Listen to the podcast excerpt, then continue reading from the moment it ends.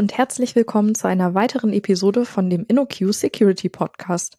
Heute möchten wir über Open Source Software und Security sprechen, so als Nachgedanken zu dem Thema Log4Shell, was wir im letzten Jahr auch schon mal angeschnitten haben im Adventskalender. Ähm, genau, zu Gast habe ich heute Christoph Iserlohn und Hallo, Stefan Lisa. Bodewig. Hallo. Ähm, genau, bevor wir anfangen, nochmal so eine kleine Einleitung. Ich habe es eben schon gesagt. Wir haben schon mal über Log4Shell gesprochen. Solche Arten von Sicherheitslücken mit Open Source Software gab es schon öfter mal. Im Adventskalender hatten wir da einige angesprochen. Hättet ihr dann noch weitere Beispiele für Sicherheitslücken in Open Source Software? Ja, also da gibt's ja ganz viele, die begegnen einem ja sozusagen täglich die Sicherheitslücken in Open Source Software. Ähm, was äh, auch schlicht und ergreifend daran liegt, dass es so viel Open Source Software gibt. Ähm, aber vielleicht können wir das ja mal äh, versuchen, ein bisschen einzuschränken äh, auf ähm, äh, Lücken, die vielleicht äh, so eine ähnliche Popularität erreicht haben wie Log4Shell. Also wir, wir machen den Rückgriff ja unter anderem da, darum und hatten Log4Shell ja auch äh, vorher im Podcast, weil das so äh, weitreichende Auswirkungen hatte. Ne? Also ähm, nicht jede Lücke im Open Source Software äh, hat, hat solche Auswirkungen, sondern wahrscheinlich eher die wenigsten. Aber man sieht das in letzter Zeit ein bisschen gehäuft, äh, dass sehr populäre Sachen dann doch irgendwelche Probleme haben in Sachen Security. Ähm, als Beispiel wäre, ähm, hätte ich jetzt äh, noch, würde ich den UA Parser JS nennen, das ist so ein NPM-Paket, was gekapert wurde und was dann in der in einer neueren Version dann äh, Malware mit installiert hat. Und vielleicht als zweites, ähm, was sozusagen ganz frisch ist, sind die Pakete Collars.js und Faker.js, die jetzt nicht direkt äh, Sicherheitslücken hatten, sondern ähm, da war es der Fall, dass der Maintainer und der Entwickler davon die halt absichtlich kaputt gemacht hat.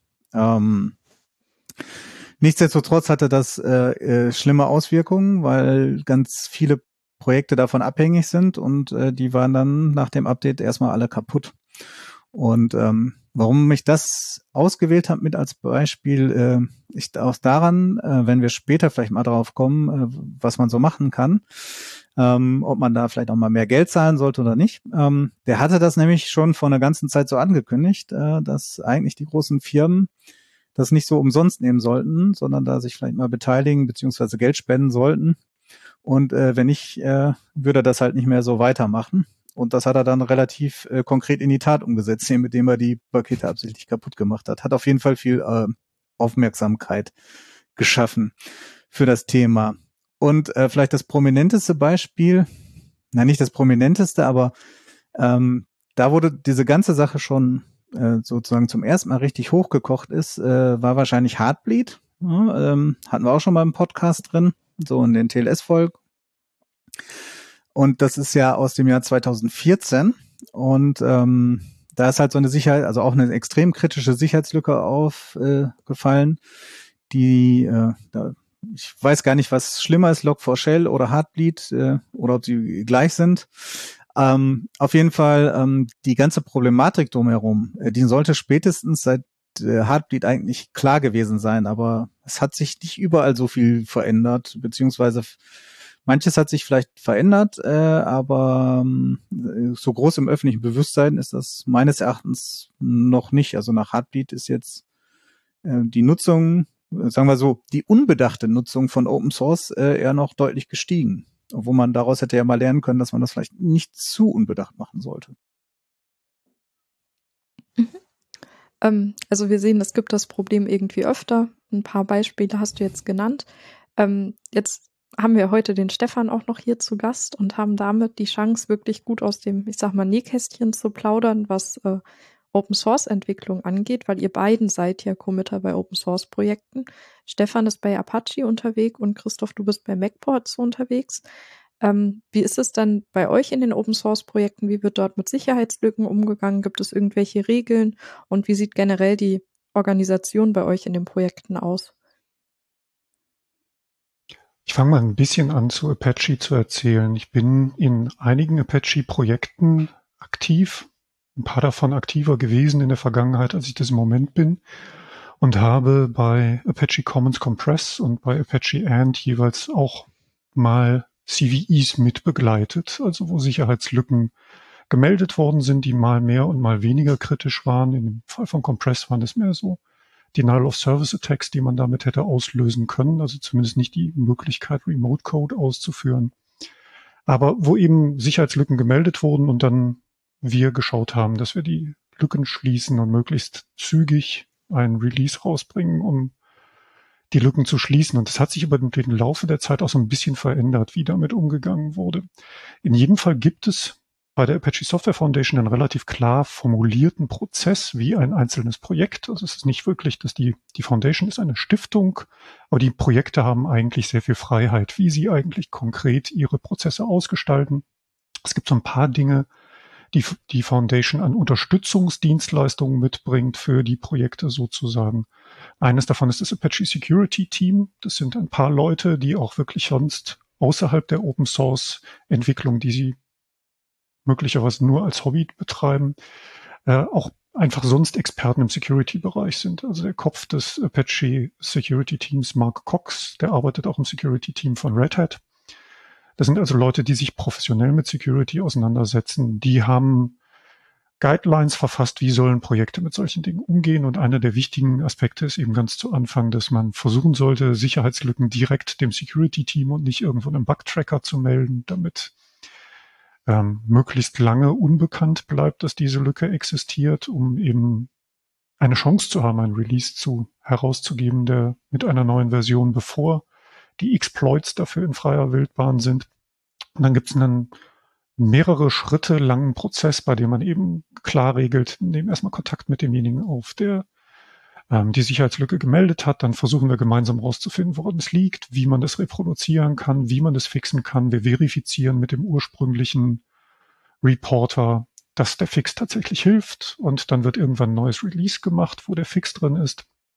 Der kollidiert dann manchmal schnell sein wollen mit dem, wie die Apache Software Foundation an vielen anderen Stellen tickt, so ganz furchtbar tief in in der ähm, Faser der Apache Software Foundation steckt drin, dass wir eben ein verteiltes, äh, jedes Projekt besteht eigentlich aus einem großen, global verteilten Pool, mehr oder weniger großen Pool von Menschen, die daran mitentwickeln. Und weil die eben über alle Zeitzonen verteilt sind, kann man nicht einfach mal innerhalb von zwei Stunden was beschließen. Sondern da gibt's so eine drei Tage Frist, die bei allen Entscheidungen eigentlich eingehalten werden muss. Und das würde auch heißen, dass man bei einem Release Vote eigentlich wir haben jetzt ein neues Release, mit dem wir eine Sicherheitslücke stopfen wollen, drei Tage warten muss, bevor das Release wirklich rausgehen kann, bis die Abstimmung durch ist. Das lässt sich in wichtigen Gründen verkürzen, zumal man sich irgendwie dann im Zweifel auch vorab schon koordiniert hat außerhalb der öffentlichen Mailingliste und es klar ist, dass da alle mit an Bord sind. Was sich da tatsächlich verändert hat, ist, dass was vor acht Jahren, glaube ich, habe ich das erste Mal für Commons Compress eine Sicherheitslücke gehabt. Da habe ich einen Commit gemacht und irgendwann drei Tage später haben wir ein Release gemacht und das war alles okay. Im Commit habe ich eben nicht gesagt, ich fixe eine Sicherheitslücke, sondern irgendwas anderes. Ich habe eine Optimierung oder sonst was getan, steht in der Commit-Message. Und dann war das alles gut. Heute ist es tatsächlich eher so, dass ähm, es offensichtlich zumindest bei einigen Projekten genügend Interessierte gibt, die monitoren, was da committed wird und versuchen herauszufinden, ob damit Sicherheitslücken geschlossen werden und daraus dann rückwärts abzuleiten, wie ein Exploit aussehen könnte, sodass das eben schon schwieriger wird, sobald ein Fix in einem öffentlichen Repository steckt, ist es eigentlich die Tür offen für, für Menschen, die versuchen, das als Hintertür für irgendwas nutzen zu können. Ich hätte mal eine Nachfrage gerade, und zwar hast du eben schon gesagt, dass äh, versucht wird, so lange wie möglich quasi zu verheimlichen, dass diese Sicherheitslücke existiert. Hat Apache irgendwelche Strategien, um den Reporter davon abzuhalten, die Sicherheitslücke zu veröffentlichen? Oder wird da einfach an das Gute im Menschen? Du bittest die Leute. Okay. Viel mehr kannst du nicht tun. Und ähm, tatsächlich, man hat es so rund um Log4Shell, nachdem die ersten Fixes da waren, sind noch mehrere kleinere CVEs hinterhergekommen, weil offensichtlich die initialen Fixes nicht vollständig waren. Und ich erinnere mich daran, dass in einem der Fälle der Reporter dann als Nachricht bekommen hat von dem Logging-Projekt-Management-Team, ähm, okay, wir haben das gefunden, wir haben den Fix für uns und wir werden innerhalb der nächsten Tage ein neues Release rausgeben und er hat tatsächlich diese Mail genommen und irgendwie ein bisschen anonymisiert und dann bei Twitter veröffentlicht, dass er irgendwas gefunden hat und dass es bald eine neue Log4j-Version geben wird, die die von ihm gefundene Sicherheitslücke schließen wird. Das ist schon ein sehr seltsames Verständnis von ähm, ich mache äh, ich gebe Sicherheitslücken bekannt, wenn man da nicht mal die Zeit lässt, einen Release herauszugeben. Also man kann nicht viel tun, außer die Menschen zu bitten, gesunden Menschenverstand walten zu lassen. Mhm. Klappt nicht immer. Ähm, also bei Apache ist das irgendwie schon sehr durchorganisiert und äh, genau, wir packen nachher auch noch einen Link in die Show Notes, wo die Sicherheit, also wo es ein bisschen um die Security bei Apache geht. Ähm, ist es bei MacPorts auch so strukturiert durchorganisiert wie bei Apache oder sieht es da anders aus, Christoph? Ja, ähm, da muss ich sagen, wir sind leider nicht ganz so professionell organisiert wie äh, Apache, sondern ähm, da so ein bisschen der ursprüngliche äh, Hobbygedanke von Open Source äh, noch äh, ziemlich durchdringend. Ähm, vielleicht mache ich noch mal einen kurzen Exkurs äh, für die Hörerin, was Backports ist. Das kennt vielleicht gar nicht jeder. Apache, glaube ich, braucht man nicht so sehr zu erklären. Äh, MacPort schon. Äh, MacPorts ist ein Package Manager äh, für das macOS Betriebssystem. Ähm, Package Manager kennt man wahrscheinlich so von den meisten Linux-Distributionen, wo man halt diese die ganze 20, 30.000 äh, Pakete von freier Software installieren kann. Äh, sowas gibt's inzwischen auch für Windows. Das, das kenne ich zum Beispiel Chocolate, heißt es, glaube ich. Ähm, für den Mac gibt's halt äh, eigentlich zwei große. Das ist das Homebrew und äh, Mac Ports. Und äh, da bin ich halt unterwegs. Und ähm, da gibt's halt zwei Aufgaben sozusagen, äh, die die Security betreffen. Das ist einmal den eigentlichen Package Manager. Der kann ja auch Sicherheitslücken haben. Ähm, dass man äh, darauf ein Auge hat. Ähm, und natürlich das Betreuen der einzelnen Pakete. Also wir haben äh, x tausend Pakete, die man damit installieren kann und äh, die werden von dem jeweiligen Maintainer im MacPorts-Projekt äh, dann betreut. Ich zum Beispiel betreue einige Pakete, die auch relativ äh, populär sind. Äh, Node.js, Git und Go könnte ich da nennen. Ähm, die werden schon ziemlich häufig darüber installiert. Ähm, da kommt einem dann schon eine gewisse Verantwortung zu. Ähm, und das ist natürlich jetzt ein bisschen anders organisiert, als der Stefan das so gerade erzählt hat, weil ähm, nehmen wir jetzt mal den Part, dass der Package Manager selber ein Problem hat, raus, sondern wenn jetzt zum Beispiel in ähm, Node ein Problem ist oder in Go, ähm, dann ähm, ist man sozusagen als äh, Downstream Maintainer, nennt sich das, ähm, halt in der Lage, äh, muss man halt schnell reagieren weil dann wird äh, so in dem Upstream-Projekt, also in, in Node selber, schon vielleicht ein Fix gemacht ähm, und schon veröffentlicht, bevor MacPorts ein neues Paket bereitstellen kann, ne, weil äh, man da noch nicht in der Lage war, da zu reagieren. Ne, also man muss das natürlich dann auch erstmal den, den Fix einspielen oder die Version updaten und dann das auch testen, äh, dass das noch so alles läuft, wie vorgesehen. Ähm, weil wir, so Package Manager hat auch immer mal in Paketen gewisse Patches drin, zum Beispiel, dass das auch unter macOS läuft, äh, weil es eigentlich ein Linux-Projekt ist oder hauptsächlich unter Linux entwickelt wird und so. Also es muss nicht immer so äh, einfach gehen, dass man sagt, ich erhöhe einfach die Version, ne? also lad sozusagen den, das Neue runter, äh, paketiere das und fertig. Ähm, das ist schon ein bisschen mehr Aufwand. Und dann ist das manchmal relativ schwierig, ähm, das zu handeln. Wenn man Glück hat, äh, dann ist man mit auf einer Mailingliste für die Downstream Maintainer. Das gibt's auch in einigen Projekten. Da werden solche Sicherheitslücken vorher besprochen und veröffentlicht. Also es ist eine geschlossene Mailingliste. Und dann wissen alle Bescheid, die das irgendwo paketieren, dass äh, da jetzt ein Sicherheitsfix ansteht und können sich darauf vorbereiten äh, und das auch schon mal machen oder aus dem ähm, ähm, zum Beispiel von vom privaten Git-Repo dann was klonen oder so, um den Fix schon mal auszuprobieren, bevor der veröffentlicht wird. Da gibt's Möglichkeiten, aber ähm, das ist halt nicht bei allen Paketen so. Ne? Bei manchen, die kümmern sich auch halt nur nur um ihr eigenes Projekt und denen ist egal, wie die Leute, die das paketieren, dann damit umgehen. Ähm, das ist einmal ein großer Unterschied. Also so von, von dem zeitlichen Rahmen sind, werden wir sozusagen immer gedrängt von dem, was upstream passiert. Ähm, das andere ist, so mit unserer Organisation haben wir halt nicht so Leute, die sich dediziert um Security kümmern. Ne? Also das ist schon in der Verantwortung des jeweiligen Maintainers, ähm, sich darum zu kümmern. Und äh, da können die verschiedenen Leute auch ganz unterschiedlich damit umgehen. Ähm, was wir organisiert haben, sind halt sozusagen den Status der, dieses Paket. Also äh, wie gut ist das äh, die das, äh, wie gut wird das maintained sozusagen. Da gibt's einmal den Status No Maintainer. Das wird sozusagen so von allen betreut. Das sind so typischerweise Abhängigkeiten, die man in anderen Paketen braucht, aber die jetzt nicht so einen Hauptmaintainer haben, der sich darum kümmert.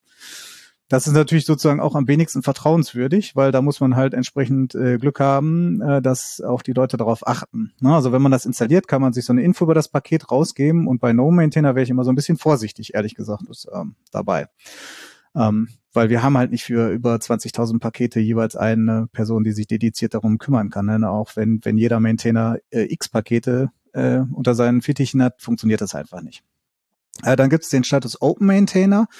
Da gibt es jemand, der sich sozusagen ähm, hauptsächlich drum kümmert, aber Open Maintainer heißt, ähm, andere Leute dürfen darauf auch committen. Ne? Das ist eigentlich mit äh, sozusagen das Beste, weil man weiß, man hat mehrere Leute, die sich drum kümmern und kann dann eigentlich davon ausgehen, dass solche Security Fixes relativ äh, fix eingespielt werden. Und äh, der dritte Status ist sozusagen geschlossen. Dann hat man eine Person oder manchmal auch zwei Personen, äh, die stehen dann explizit drin. Ähm, die sich darum kümmern und äh, kein anderer da, darf darauf entsprechend eine neue Paketierung vornehmen. Und jetzt komme ich dazu, das ist sozusagen die eine der wenigen formellen Regeln, die wir haben, die Security betreffen.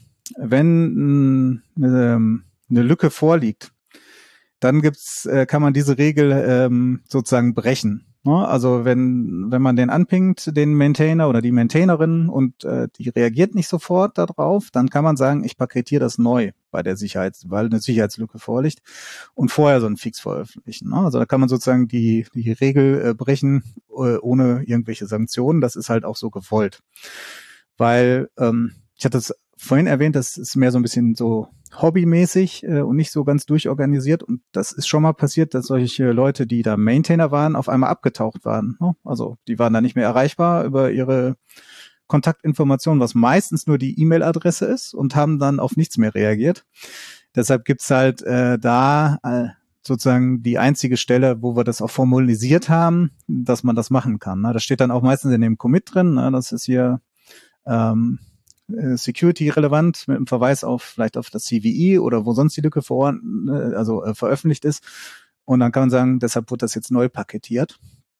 Und ähm, ja, das ist ein bisschen einfacher. Bei der anderen Sache, ähm, also bei dem Package Manager selber, ähm, ist das nicht ganz so einfach, äh, weil wir signierte Releases rausgeben und nur äh, äh, eine kleine Anzahl von Leuten den Schlüssel dafür haben, um überhaupt äh, da die ähm, Signaturen für zu erstellen. Ähm, und von daher muss man sehen, dass man die rankriegt, äh, dass ähm, die ein neues Release machen können. Ähm, und ja, so ist das. Und sonst haben wir da eigentlich äh, wenig Regeln, sondern das wird einfach über die Mailingliste abgestimmt. Ne? Also wenn sowas mal auftritt, äh, dann wird das in der internen Mailingliste diskutiert, was zu tun ist. Äh, und ähm, wer sich daran beteiligt, beteiligt sich dran und äh, wenn es keiner wäre, dann passiert halt auch nichts. Ne? Also ist jetzt zum Glück noch nicht so gewesen. Es gibt genügend Freiwillige sozusagen, damit das jetzt nicht so ist, aber ähm, ja, es gibt da halt keinen geregelten Prozess in irgendeiner Form. Wir haben ja auch keine Organisation, also Apache ist ja irgendwie auch eine Institution, ich weiß nicht, welche Rechtsform das hat, aber ähm, ich glaube eine Stiftung oder so. Na Stefan, da kannst du gleich was zu sagen. Gerne, ja, ich mich juckt's eh in den Fingern einzuschreiten. Ja, dann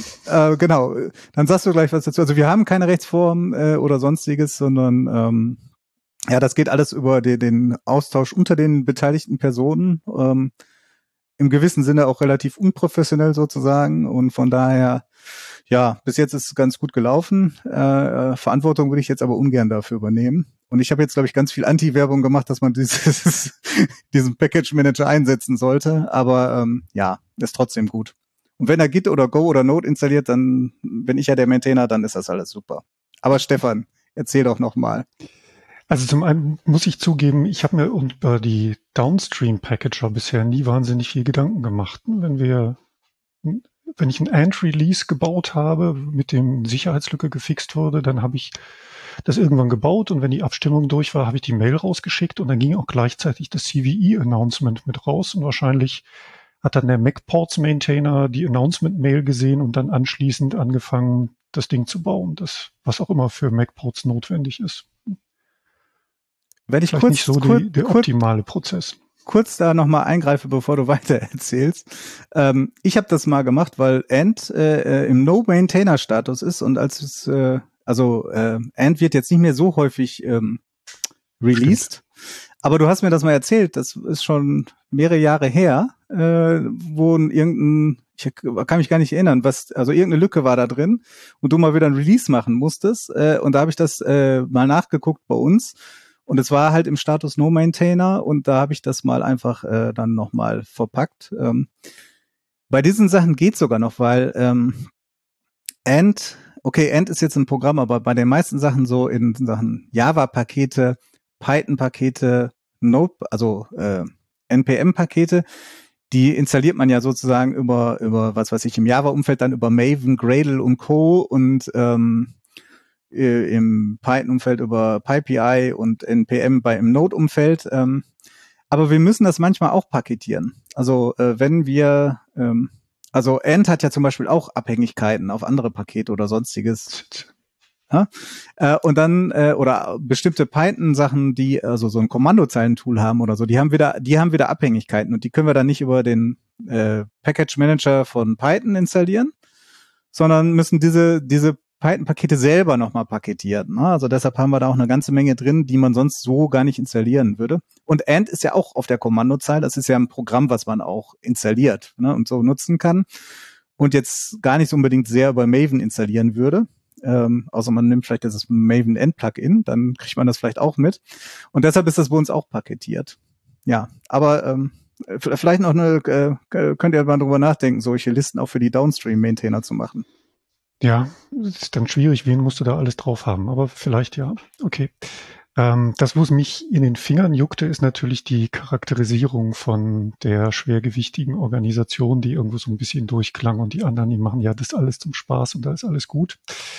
Ähm, also die verschiedenen Apache-Projekte sind schon sehr, sehr unterschiedlich aufgestellt. Es gibt nicht das konkrete, immer gleichartig aussehende Apache-Projekt. Ganz kurz, die Rechtsform ist eine ich glaube, im deutschen Recht wäre es eine Stiftung. Also es ist eine Foundation, die gemeinnützig ist, die darf auch kein Geld verdienen, die bekommt Spenden und diese Spenden muss sie ausschütten äh, in irgendeiner Art und Weise. Sie hat seit einigen Jahren auch Angestellte tatsächlich, aber ganz lange Zeit waren das ähm, Freiwillige, die sich auch um die komplette Infrastruktur gekümmert haben. Ich habe meinen eigenen Account damals persönlich von Brian Behlendorf, der damals Präsident der Apache Software Foundation war, bekommen damals heißt 2000.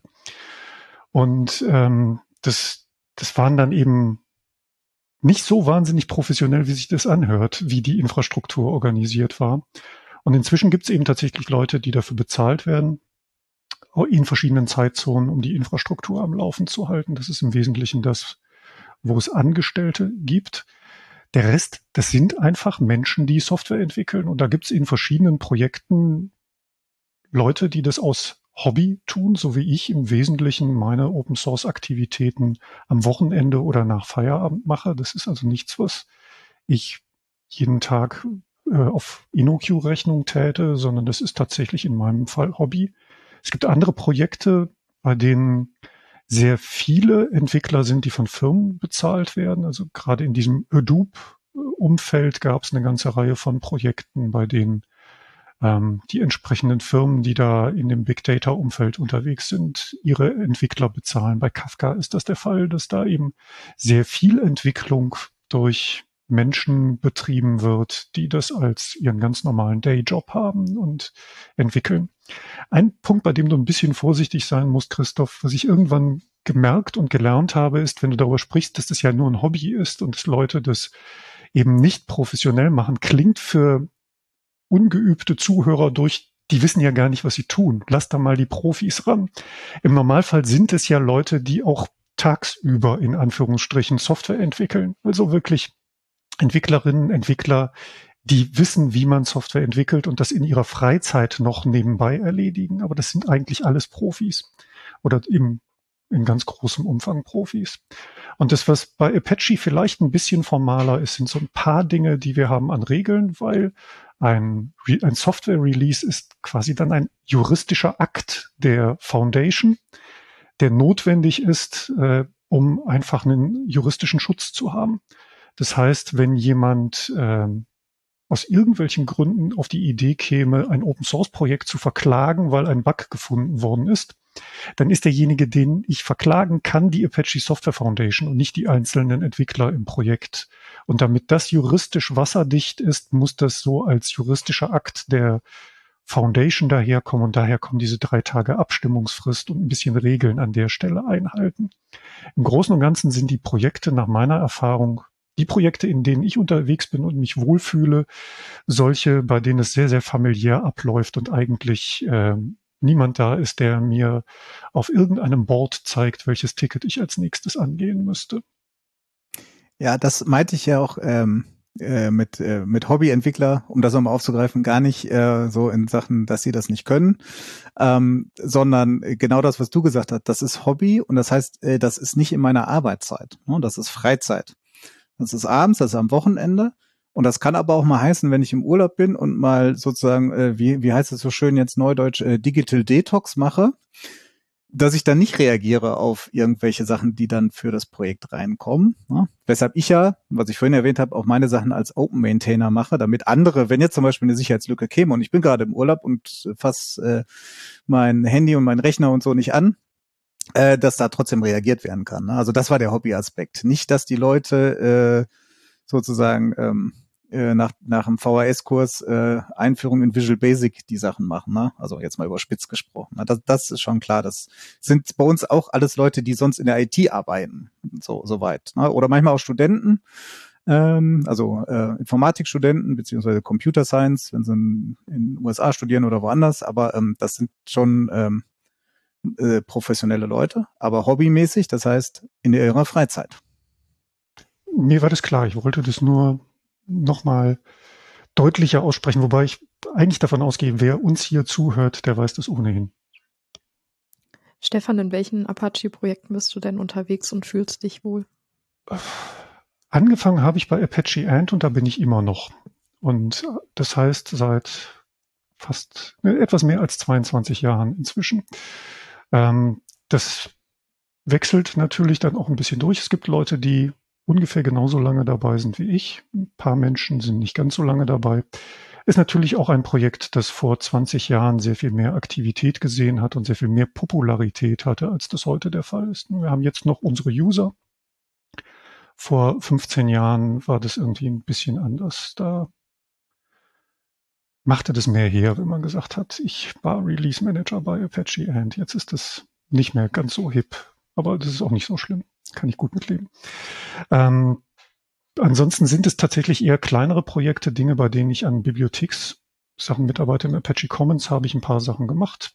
Seit Mitte vergangenen Jahres nicht mehr so, weil ich ein paar Sachen zurückgezogen habe, zeitlich einfach, weil mir die Zeit gefehlt hat. Ähm, ich war eine Weile bei Log4net, der Maintainer. Das ist quasi von Log4j der .NET Cousin.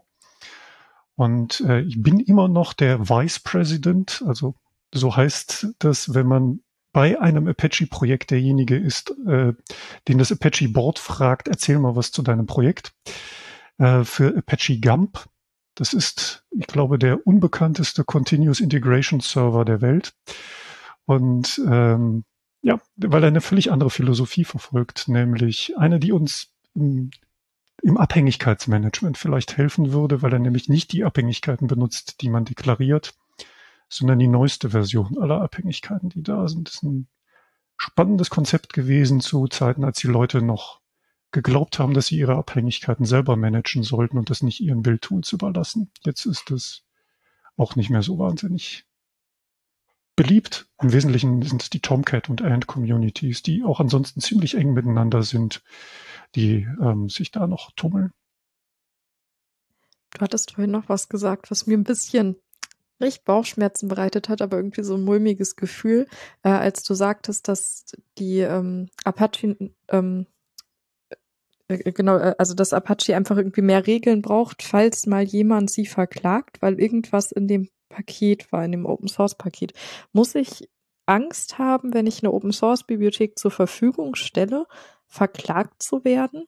Wenn ich, also ich, also ich habe jetzt vielleicht echt eine coole Idee für ein Open Source Projekt und ich rufe das ins Leben und stelle das für andere zur Verfügung. Und da war jetzt ein Fehler drin, weil ich habe das alleine nach dem Feierabend immer geschrieben und habe vielleicht irgendwas nicht erkannt.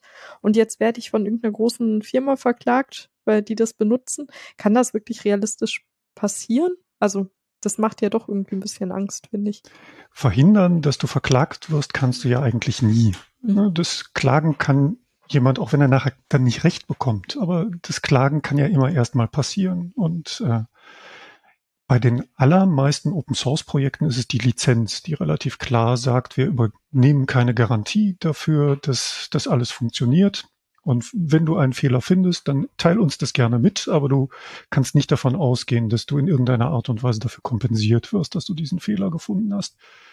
Das steht so selbstverständlich auch in den Lizenzen, die von der Apache Software Foundation benutzt werden, drin, genauso wie es da Regelungen zu.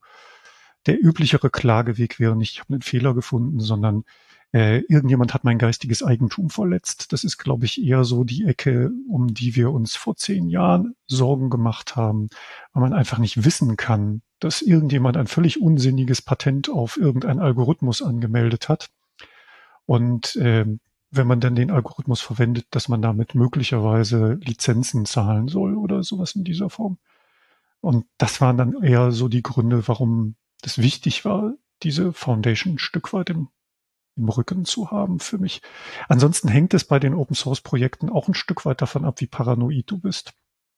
Eigentlich wird dich niemand verklagen, weil bei XML-Unit ist ein Projekt, das ich alleine mache, mehr oder weniger. Und ich bin mir sehr sicher, niemand kommt auf den Gedanken, mich zu verklagen, weil bei mir nichts zu holen ist. Und ähm, das, das lohnt sich nicht. Und auf der anderen Seite ist es bei der Apache Software Foundation, die verklagt im Zweifel auch niemand, weil das der PR-Super-GAU wäre. Ähm, ich glaube, das würde keine gute Presse für den Klagenden bedeuten, wenn man äh, so ein ähm, so ein großes Ding wie die Apache Software Foundation, die doch, glaube ich, sehr, sehr viel Sympathien genießt.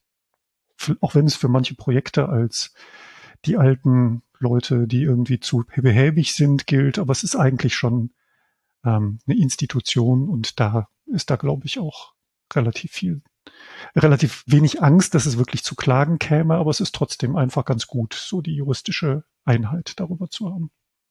Also ich greife da mal kurz ein. Äh, ich bin da nicht so ganz sicher, ob das nicht immer so, äh, also ob das immer so ist, dass man äh, sagen kann, man braucht da eigentlich keine Angst vor haben. Ähm, vielleicht greifen wir ein bisschen vor ähm, in Sachen, ähm, wie wie große Firmen auch zum Teil mit Open Source äh, Software umgehen. Ähm, für die Show Notes hatte ich ja so ein Beispiel mitgebracht, äh, dass der ähm, Maintainer von Curl, äh, ja angeschrieben wurde in Sachen ähm, äh, so ein, so ein äh, Fragebogen, auf den er bitte ganz schnell antworten möchte, äh, ob denn Curl von Log4j betroffen wurde. Also da haben die Leute, die das machen, wahrscheinlich nur ganz wenig verstanden über Open Source. Also erstmal haben sie sich das Projekt nicht angeguckt, weil Curl ja überhaupt kein Java-Projekt ist, sondern ein C-Projekt und Log4Shell gar nicht nutzt oder so, aber trotzdem einfach mal alle angeschrieben, äh, die sagen, äh, ihr seid sozusagen unsere unsere ähm, Zulieferer, ne? obwohl das ein Open Source Projekt ist und die müssen halt gewisse Bedingungen erfüllen, so Compliance. Und Stefan, ich glaube, da kannst du auch noch mal was gleich zu erzählen. Das hast du ja auch schon öfter mitgekriegt. Und wenn ich dann äh, sehe, dass so Leute sowas so gar nicht verstehen, wie das funktioniert, Open Source Software oder sonst wie, da kann ich mir auch vorstellen, dass manchmal dann auch, äh, also nicht manchmal, aber dass dann doch manche vielleicht geneigt dazu wären, äh, zu sagen, äh, das, die verklagen wir jetzt einfach. Ne? So, ähm, weil sie das ganze Open Source Konzept so noch gar nicht äh, ver verstanden haben. Ne? Das müssen ja noch nicht mal die Entwickler sein, die äh, irgendein Open Source Projekt in die in die kommerzielle Software reinziehen und das da benutzen, sondern das kann ja auch die Rechtsabteilung sein, die das noch nicht so äh, also die, die sozusagen fachfremd ist und das noch nicht verstanden hat und dann zum Beispiel solche Anschreiben macht, ne, so, äh, ihr, so, ihr seid unsere Zulieferer, ne, äh, ihr müsst jetzt unser Compliance sein, ob da nicht manche mal auch auf die Idee kommen könnten, da zu klagen. Also ich finde, das Risiko ist eigentlich schon, schon vielleicht auch da. Solche Mails kenne ich auch, aber im Normalfall beantworten wir die mit einem Verweis auf unsere Website und auf die Lizenz, auf Links und äh, haben dann nie wieder irgendwas gehört. Also insofern ist da meine Beunruhigung ziemlich klein. Ich bin sonst eher so ein nervöses Hemd, aber das, das lässt mich eigentlich da relativ kalt. Ich bin auf jeden Fall jetzt auch beruhigter, muss ich sagen. Und ich glaube, wir können mal von dieser juristischen Ecke ein bisschen wegkommen hier im Security-Podcast. Ähm, genau, äh, die eigentliche Frage war ja eben gewesen, wie eure ähm, Open-Source-Projekte organisiert sind. Und was ich mitgenommen habe, ist, dass sie extrem unterschiedlich organisiert sind. Ähm, die Apache vielleicht mit ein paar mehr Regeln, aber jetzt auch nicht als äh, großer Konzern oder so organisiert. Das nehme ich auch mit raus. Ähm, wie kann es, also wie ist es möglich oder ist es überhaupt möglich, unter solchen Bedingungen sichere Software entstehen zu lassen und zu pflegen? Äh, ja, aber wahrscheinlich nicht für jedes Projekt. Also ähm, es gibt ja so ein paar ähm, äh, Sachen, die so über so Open Source Software äh, kolportiert werden. Äh, zum Beispiel ähm, das äh, Linus Law, das ist äh, Given enough eyeballs, all box are shallow. Das heißt also, wenn einfach, äh, weil bei Open Source genügend drauf gucken, dann werden auch alle Bugs mal gefunden mit der Zeit. Kann man das sozusagen so äh, mal frei übersetzen. Ähm, und äh, das stimmt wahrscheinlich äh, für gewisse Projekte, aber in vielen anderen Sachen ist das wahrscheinlich auch eher ein Mythos. Ne? Äh, und es gibt da wahrscheinlich noch andere Mythen, weil es, man kennt, also Open Source ist wahrscheinlich in die Öffentlichkeit ja auch gekommen durch so Vorzeigesachen wie den Linux-Kernel. Ne? Und äh, da stimmt das wahrscheinlich auch. Ne? Da gucken ganz viele Leute drauf. Da arbeiten aber auch circa 90 Prozent der Leute äh, Vollzeit dran und werden dafür bezahlt. Ne? Dann ist der, das ist nicht mehr das Hobby, ähm, sondern das ist dann äh, deren Job, daran zu arbeiten. Ähm, die restlichen zehn Prozent machen dann die Typos weg oder so oder sind Studenten, die sich damit beschäftigen äh, und dann vielleicht mal was beitragen. Aber das ist einfach ein super professionelles Projekt, ähm, das äh, von professionellen Entwicklern nicht in ihrer Freizeit gemacht wird, wie bei uns jetzt, wie bei Stefan und bei mir, sondern die dafür bezahlt werden und ihre normalen acht Stunden, die sie vielleicht am Tag daran arbeiten, äh, dann da reinsetzen. Ähm, ist halt nicht so ein kommerzielles Projekt, was jetzt von einer Firma verkauft wird. Da sind ganz viele Firmen dran beteiligt, natürlich auch mit dem Eigennutz. Also wenn eine Hardwarefirma jetzt einen Treiber für ihre Hardware da rein haben will, dass es unter Linux unterstützt wird, na, dann arbeiten die halt daran na, und die Leute werden dafür bezahlt. Und da stimmt das aber. Na. Aber wir haben jetzt schon gesehen äh, bei Stefan und mir aus unseren Beispielen, dass ganz verschiedene Projekte gibt, die ganz unterschiedlich aufgesetzt sind, mit unterschiedlichen äh, Ressourcen, äh, Kommunikationswegen, Regeln, die man so versucht innerhalb des Projekts einzuhalten äh, oder auch nicht. Ähm, ne? Also es gibt halt das klassische Ein-Mann, Ein-Frau-Projekt, das so in der Freizeit gepflegt wird. Es gibt Projekte, die werden von also wirklich dann auch mal von Hobbyentwicklern und Entwicklerinnen gepflegt, also die wirklich keine professionellen ITler sind, sondern vielleicht äh, irgendwas, die sich so nur in ihrer Freizeit mit IT beschäftigen und da was Gutes gemacht haben, sowas gibt's auch. Es gibt große Projekte, wo viele Leute dran arbeiten, aber auch alle hobbymäßig. Das ist so super unterschiedlich ähm, dabei. Deshalb äh, muss man einfach mal sagen, das kann man nicht so über einen Kamm scheren und diese wie dieses Linus Law sind so ein bisschen Mythen, dass das überall zutrifft. Ne? Und ähm, das sollte man berücksichtigen dabei, wenn man die Frage beantworten will, kann ich denn jetzt äh, da, können wir denn sichere Software da unter, äh, also als Open Source entwickeln oder nicht? Ja, das ist äh, pauschal kann man das äh, nicht sagen. Ich sag, das geht, aber das muss man sich dann auch angucken und nicht einfach blind vertrauen und sagen, das ist jetzt Open Source. Da gucken ja schon alle Leute drauf, das wird schon gut sein. Das stimmt einfach nicht. Das ist ein totaler Mythos. Gerade im Security-Bereich würde ich vielleicht auch noch ergänzen, dass es nicht ausreicht, genügend Augen zu haben. Es müssen auch die richtigen sein. Ähm, in dem Kontext, wenn wir darüber sprechen, zu erkennen, dass irgendwo ein Bug ist, ähm, dass der auch Sicherheitsrelevanz hat, das ist nochmal eine Stufe weiter und ganz viele Entwicklerinnen, Entwickler bringen auch nicht unbedingt die Kompetenz mit, die man haben muss, um ein Security Audit zu machen. Das würde ich mir bei irgendeinem beliebigen fremden Quelltext selber auch nicht zutrauen.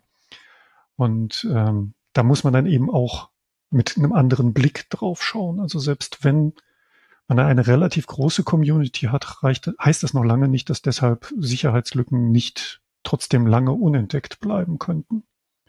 Im Fall von Log4Shell existiert die Lücke ja im Endeffekt mindestens mal seit acht Jahren oder so etwas.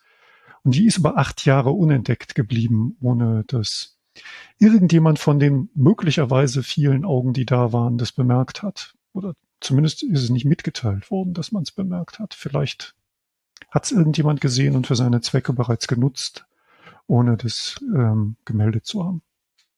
Ja, und das, äh, obwohl diese Art von Lücken, also das JNDI äh, inhärent unsicher ist, sozusagen, weil man da halt über äh, fremde Quellen was laden kann und deserialisieren kann und sozusagen dadurch, und nicht sozusagen so, dass man dadurch beliebigen Code ausführen kann. Das ist ja auch schon viel länger bekannt.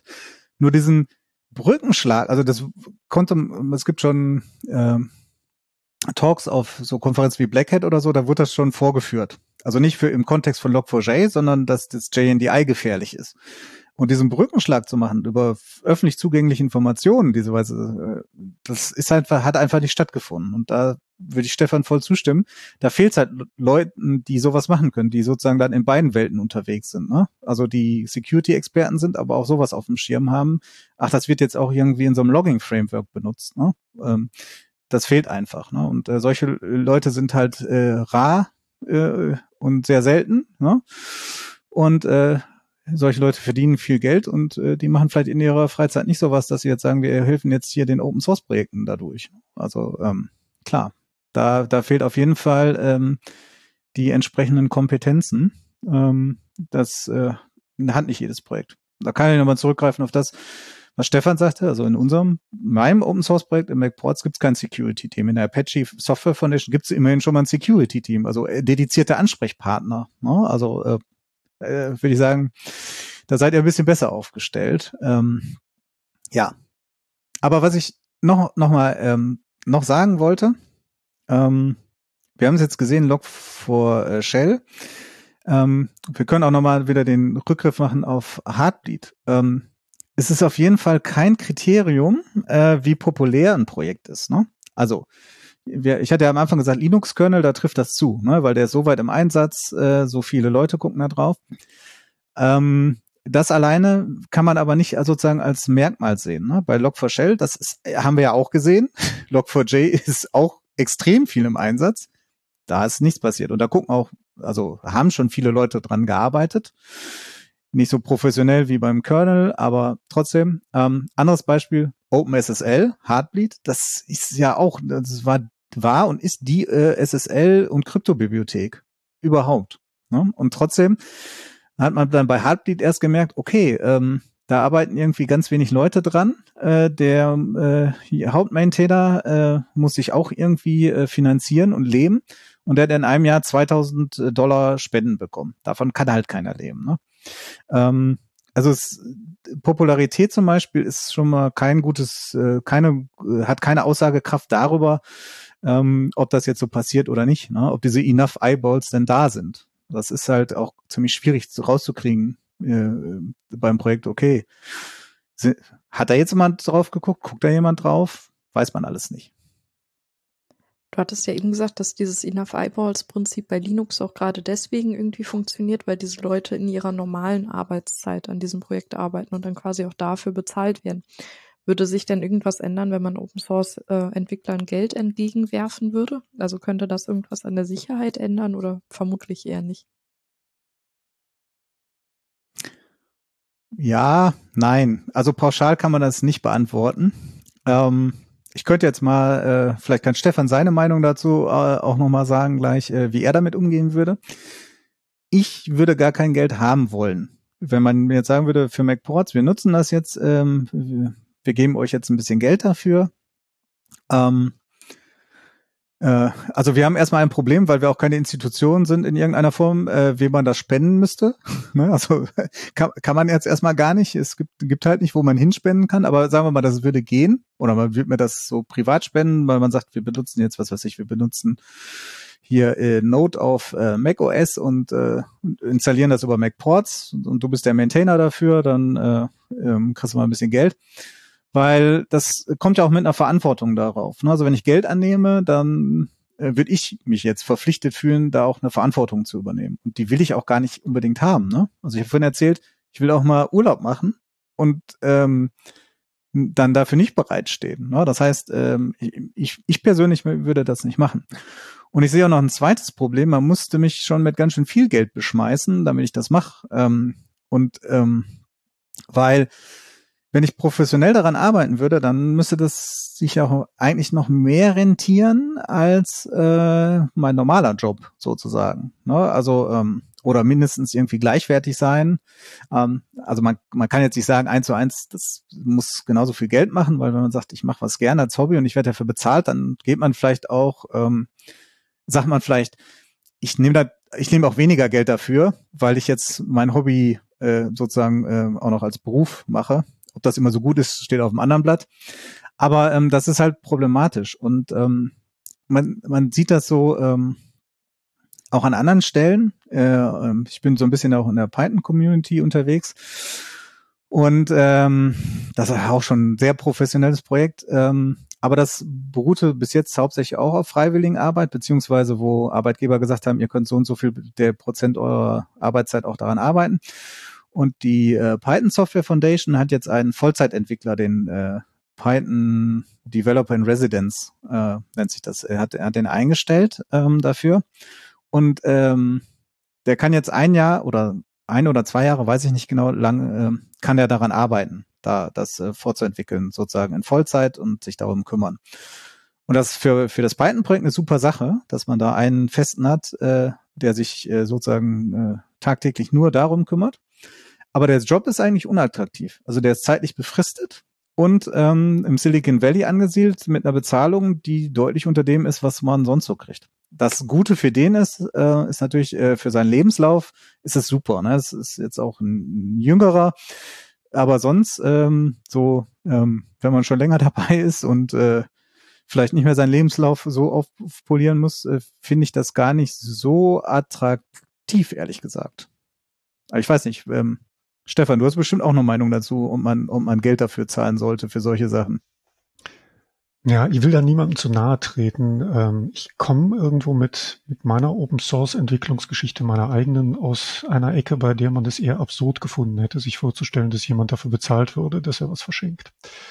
Weil ähm, eigentlich war die Idee von Open Source ja durchaus auch eine, die, die davon ausging, ähm, dass man vielleicht irgendwo was auch durchaus gibt in irgendeinem altruistischen Hintergedanken, der noch mit dabei steckt, der aber bestimmt nicht bei allen Open Source Projekten der Fall ist und der auch nicht unbedingt die Motivation für jeden und jede sein muss.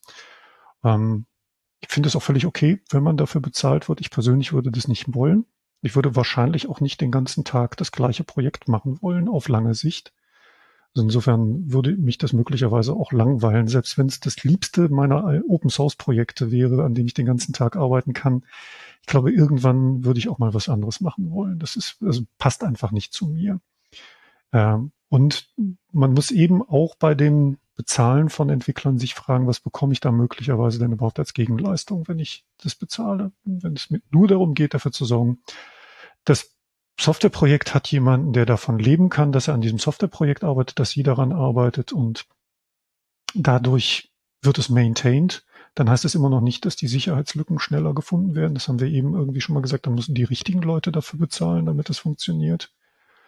Und ähm, naja, vielleicht macht das Projekt dann am Ende trotzdem nicht unbedingt das, was ich mir von meinem Geld erhofft hatte, weil ich dann ist die Frage, wie viel, wie stark kann ich Einfluss auf das Projekt nehmen, dass ich da eigentlich in irgendeiner Art und Weise mit Geld steuern möchte oder so. Und ich glaube, da muss man sich zumindest von der Idee lösen, dass man allzu viel Einfluss gewinnen kann, wenn man Open Source Entwicklern Geld gibt, es sei denn, man stellt sie ein.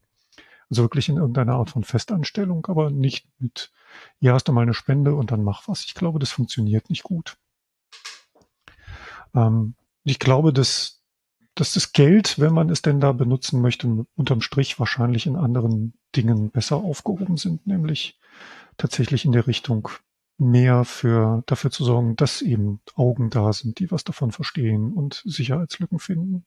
Das ist, glaube ich, das, was ich für sinnvoller halten würde, um Geld auszugeben.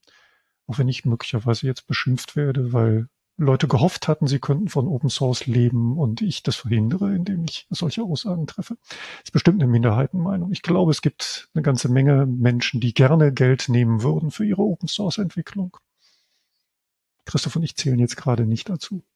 Ja, also man sieht das ja auch, ähm, also sowas wird ja auch äh, gefördert. Äh, GitHub hat ja jetzt äh, so gar nicht so langer Zeit Möglichkeiten, dass man so an diese Projekte irgendwie äh, spendet und private Bereiche für Sponsor, also Sponsoren äh, heißen die da, für die Sponsoren auch noch so private Bereiche einrichten kann, seit allerneuesten und so, ähm, wo man genau sowas dann herstellen würde, wie du das gesagt hast, dass man sozusagen Einfluss drauf nehmen kann oder so, so die Richtung steuern kann ähm, oder bevorzugte Behandlung vielleicht erhält, weil man die Tickets, die man so selber einstellt, dann äh, frühzeitig gelöst bekommt oder sich das erhofft. Muss ja auch nicht machen. Also ähm, gibt jetzt keine vertragliche Verpflichtung dazu, aber diese Möglichkeiten, sozusagen Geld an Open Source zu spenden, ähm, werden schon in letzter Zeit erweitert. Ich glaube, eine Menge Leute denken, dass das funktioniert. Ähm, ich bin auf deiner Seite. Äh, ich glaube nicht, dass das so gut funktioniert. Ähm, für, also es gibt bestimmt äh, ein, zwei Leute, bei denen das so ist, ähm, davon, ähm, die vielleicht auch ähm, relativ populäre Open Source Projekte haben, ähm, dass da genügend Leute sich finden, um sozusagen von Spendenbasis zu leben ohne jetzt äh, so groß äh, zu gucken, dass ich jetzt irgendwelche Interessen berücksichtigen muss, weil es aus mm, das Spendenaufkommen aus von diversen Firmen kommt. Na, und äh, das, was du gesagt hast, äh, die angestellten Entwickler. Ja, also es gibt ja ganz viel bei den, auch gerade bei den ganz Großen, die das ja auch sehr für sich ausnutzen, ähm, Open Source zu machen, äh, indem sie halt das ihre, also Softwareprodukte zum Teil oder zum, nicht zum Teil, sondern ähm, als Open Source freigeben, was weiß ich, Kubernetes von Google oder äh, VS Code jetzt so als Tooling von Microsoft und äh, PyTorch oder äh, TensorFlow oder sonstige große Sachen, ähm, die ja von, von sozusagen von den großen Silicon Valley Größen kommen, ähm, die halt auch dafür trotzdem intern noch eine große Entwicklungsmannschaft bereithalten. Ne? Also ähm, da profitieren wahrscheinlich die Firmen mehr von als die eigentlichen Entwickler dabei, weil äh, die können äh, diese, diese Sachen halt ähm, mit einer großen Mannschaft intern pflegen, die haben die finanziellen Mittel dazu, was weiß ich, wie viele Entwickler, Entwicklerinnen dafür äh, bereitzustellen und nehmen aber gleichzeitig noch auf, weil, da, weil die Sachen dann auch sehr erfolgreich sind, äh, dass alles, was aus der Open Source Community kommt, äh, können das sozusagen alles wieder aufsaugen dafür. Ähm, da ist das, glaube ich, ähm, etwas anders, aber ähm, wie wir, wie wir vorhin besprochen haben, sind die ganzen Open Source Projekte alle sehr anders. Und ich glaube aber, die Mehrzahl der Projekte sind halt nicht solche super erfolgreichen Sachen, ne? Sondern äh, das sind mehr so die, die kleinen Sachen. Ne? Also wenn man sieht, was weiß ich, wie viele Packages ähm, im Java, in äh, Node, im Python, im Ruby-Umfeld gibt, die alle Open Source sind, ähm, da werden wahrscheinlich bei den allermeisten nur ganz wenig Leute hinterstehen. Ne? Und ganz am Anfang hatten wir diese Beispiele mit diesem Collar.js und äh, Faker.js. Ähm, ne? Die haben einen riesen Impact, wenn sie nicht mehr funktionieren. Ne? Und ähm, da steht dann aber auch nur eine Person hinter. Und ich glaube, das ist der Regelfall. Und deshalb glaube ich, dass das im Regelfall auch nicht funktioniert, mit dem wir können das mit Geld alles äh, bewerfen. Ne? Also das können wir vielleicht bei, bei ein paar Sachen machen. Ähm, was weiß ich, OpenSSL hat man mit Geld beworfen. Das hat sehr gut gewirkt nach Heartbleed. Ähm, aber nicht jedes Projekt ist halt OpenSSL, sondern die meisten Projekte von den, was weiß ich, 150.000 NPM-Paketen, das sind halt so äh, ein Mann, ein Frau äh, Sachen, die äh, Hobby sind. Ne? Und aber es gibt vielleicht dann trotzdem 20.000 Pakete, die unglaublich äh, viel von anderen genutzt werden. Und wenn da was kaputt geht, dass dann wieder das halbe äh, JavaScript-Ökosystem zerbricht. Und, ähm, von daher, ja, stimme ich dir eigentlich zu dabei. Ähm, jetzt hattest du gerade schon irgendwie Google, Facebook, Microsoft und äh, deren Open Source äh, Projekte in den Raum geworfen, ähm, aber auch gesagt, dass die mei meisten Open Source Projekte irgendwie nur von Einzelpersonen gemaintained werden. Wäre es eine Möglichkeit für mich als äh, paranoiden Entwickler, nur noch auf kommerzielle Software zu se äh, setzen und kommerzielle Pakete, weil die vielleicht besser gepflegt werden? Oder ist das keine valide Möglichkeit oder hilft mir das gar nicht weiter? Also, ähm, was dir weiterhilft, ist natürlich die vertragliche Ebene. Ne? Also du hast vielleicht Ansprüche äh, dir gesichert, auf wie schnell soll irgendwie was, äh, so ein Sicherheitsfix zum Beispiel da sein oder so. Ne? Das kommt dann ganz auf die Vertragsgestaltung an. Aber generell kann man ja auch sagen, äh, ja, kommerzielle Software schön und gut, aber ähm, kommerzielle Software ist ja auch sehr oft von Open Source ähm, ja, durchsetzt ist vielleicht das falsche Wort, aber da sind ganz viele Open Source Komponenten drin. Und man hat es ja gesehen bei Log4Shell, wie viele äh, Sachen davon betroffen waren, ne? die auch kommerziell sind, weil wenn die jetzt so eine Lizenz haben, äh, die jetzt nicht GPL ist, also so nicht so eine virale Open Source äh, Lizenz, sondern irgendwie so MIT oder eine Apache Lizenz, dass man die auch durchaus in kommerziellen Produkten einsetzen kann, dann sind die genauso davon, also können genauso davon betroffen sein, ähm, wie auch, also, also da macht es für mich äh, ehrlich gesagt äh, wenig Unterschied. Und ehrlich gesagt, äh, wenn sie das nicht haben, dann habe ich auch kein Vertrauen da drin, also wenn sie alles kommerziell entwickeln, ähm, da muss es schon klein oder Nische sein, dann ja. Aber sonst, äh, wenn sie alles sozusagen auf Eigenentwicklung setzen, dann glaube ich nicht, dass sie das äh, sozusagen für die Security dieser ganzen Sachen auch noch ähm, gerade stehen können, weil die machen, also da werden genauso Bugs auftreten. Und ähm, da ist es noch viel schwieriger, sozusagen nicht auf externe Pflege ähm, zu setzen. Das können manche Firmen. Ne? Also Microsoft äh, und äh, Google könnte das wahrscheinlich. Die haben so viel Geld und so viel Entwicklungspower, äh, dass sie sagen können, wir könnten jetzt sozusagen ohne Abhängigkeiten leben. Ne? Aber wenn ich hier so einen Mittelständler sehe, was weiß ich, ähm, der eine Software dann vertreibt, dann glaube ich nicht, dass wenn er das alles in Eigenregie macht, dass es dann besser wäre. Ne? Das ist dann vielleicht nur nicht so sichtbar. Ne? Ähm, aber das ist jetzt für die Security auch nicht so gut, äh, wenn man sagen, wir verlassen uns drauf, weil es äh, so klein und selten ist. Äh, dann findet keiner die Bugs. Das ist eigentlich ja keine stra gute Strategie. Von daher glaube ich nicht, dass es durch heutzutage durch kommerzielle Software äh, besser wäre. Ich glaube, wo Stefan gesagt hat, mich das, als Stefan gerade gesagt hat, dass er meinte, äh, wir haben mal mit einem, ich nenne das jetzt mal ganz pathetisch, mit einem ganz anderen Ethos angefangen, so äh, dieses, wir scheren das oder so und für alle frei und äh, man käme gar nicht auf die Idee, Geld dafür zu nehmen. So. Und du sagst, du bist seit 20 Jahren dabei, glaube ich. Hm?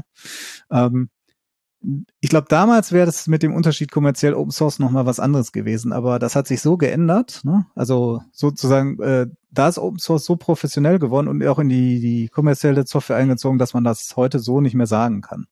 Aber das ist meine Meinung. Vielleicht hat Stefan da ja auch noch andere Ansichten zu. Oder gleiche?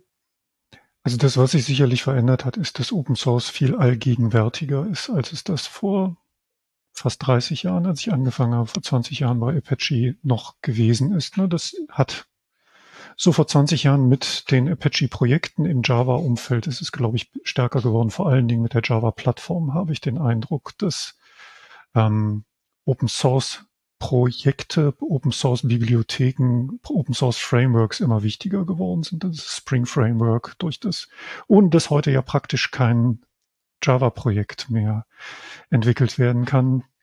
Ein bisschen spötteln darf.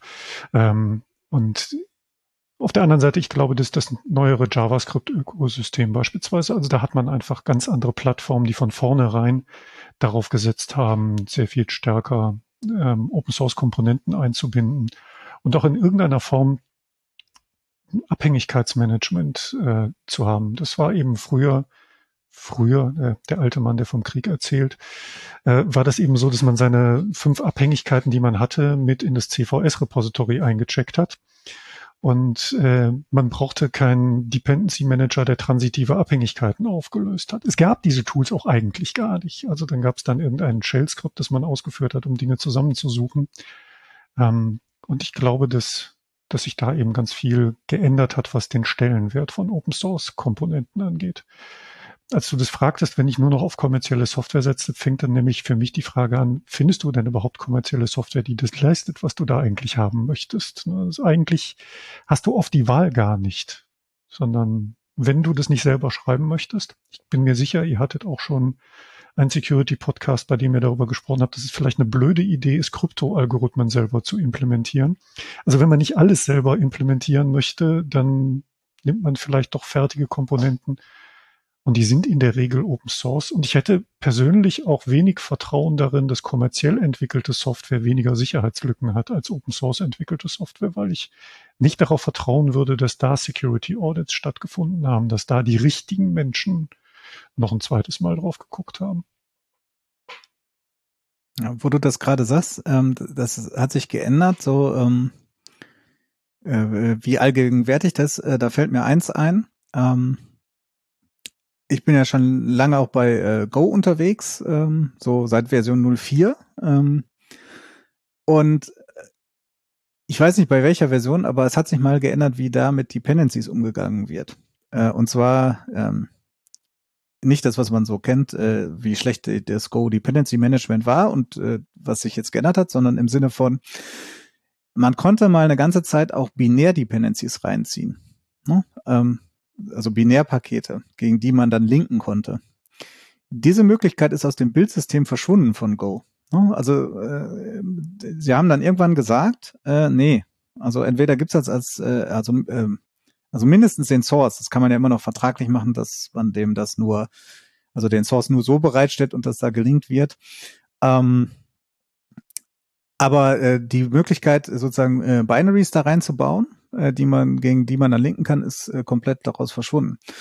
Und äh, normal da äh, sozusagen äh, was reinzubekommen, ist auch gar nicht so einfach, weil das Package Management direkt auf äh, GitHub und Co. geht. Ne? Also es, die Pakete werden direkt mit ihrer sozusagen URL referenziert. Das ist die, die offizielle Sache. Also es, man kommt da drum herum und so, man kann da was machen, aber man hat irgendwo gesagt, dass äh, dafür gibt es keinen Use Case, dass Leute äh, kommerziell solche Komponenten bereitstellen als Binaries. Ähm, das ist so selten, das machen wir gar nicht, äh, das schmeißen wir einfach raus. Es ist dann einfacher für uns, das Bildsystem zu pflegen, äh, wenn sowieso alles als Source äh, kommt und alles neu kompiliert werden kann. Ja, weil bei Binaries hat man dann ja halt Probleme, mit welcher Version war das, kann ich dagegen einfach linken und so, hat sich das Objekt-Layout geändert und all solche Sachen. Ähm, hat man gesagt, das lohnt sich nicht, weil diesen Use Case gibt es eigentlich kaum noch. Äh, na, der ist so verschwindend minimal, das schmeißen wir einfach raus. Da geht man davon aus, was in dieser Programmiersprache ist, äh, ist eigentlich äh, als Open Source verfügbar. Auch ein interessanter Ansatz.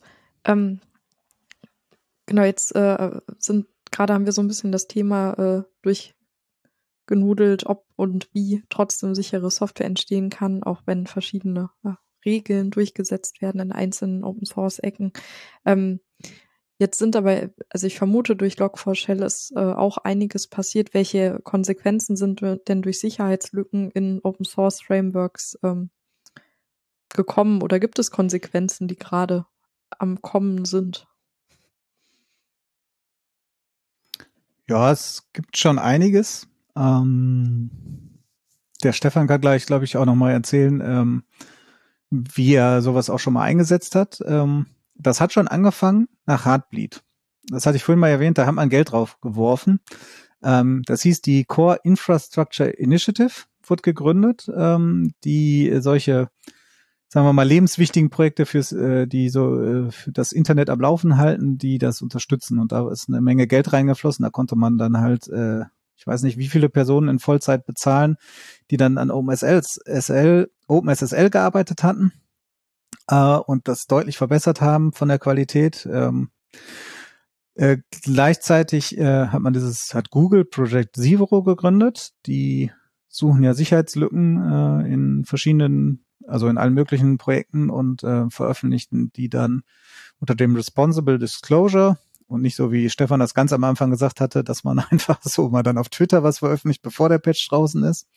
Haben da darüber lohnt sich wahrscheinlich auch nochmal eine eigene Folge zu machen. Die haben aber auch relativ strenge Regeln ähm, dabei, wann so ein Patch da sein müssen. Äh, also sie veröffentlichen das auch, wenn der Patch nicht da ist, wenn man nicht schnell genug war und nicht um zusätzliche Zeit gebeten hat und die dann eingesehen haben, dass man die vielleicht auch braucht. Aber gut, ähm, sagen wir so, das ist, wird damit gegründet. Da hat man sehr viele, sehr gute Leute eingekauft, die da jetzt arbeiten. Also äh, äh, wirklich die äh, äh, sozusagen die Top-Leute in dem Bereich, äh, um Sicherheitslücken zu finden. Ja, Stefan hat das ja vorhin erwähnt, äh, Leute fehlen oder Leute, die Leute, die man gebrauchen kann. Ich glaube, das sind Leute, die kann man gebrauchen äh, dafür, wenn die sich so Projekte anschauen.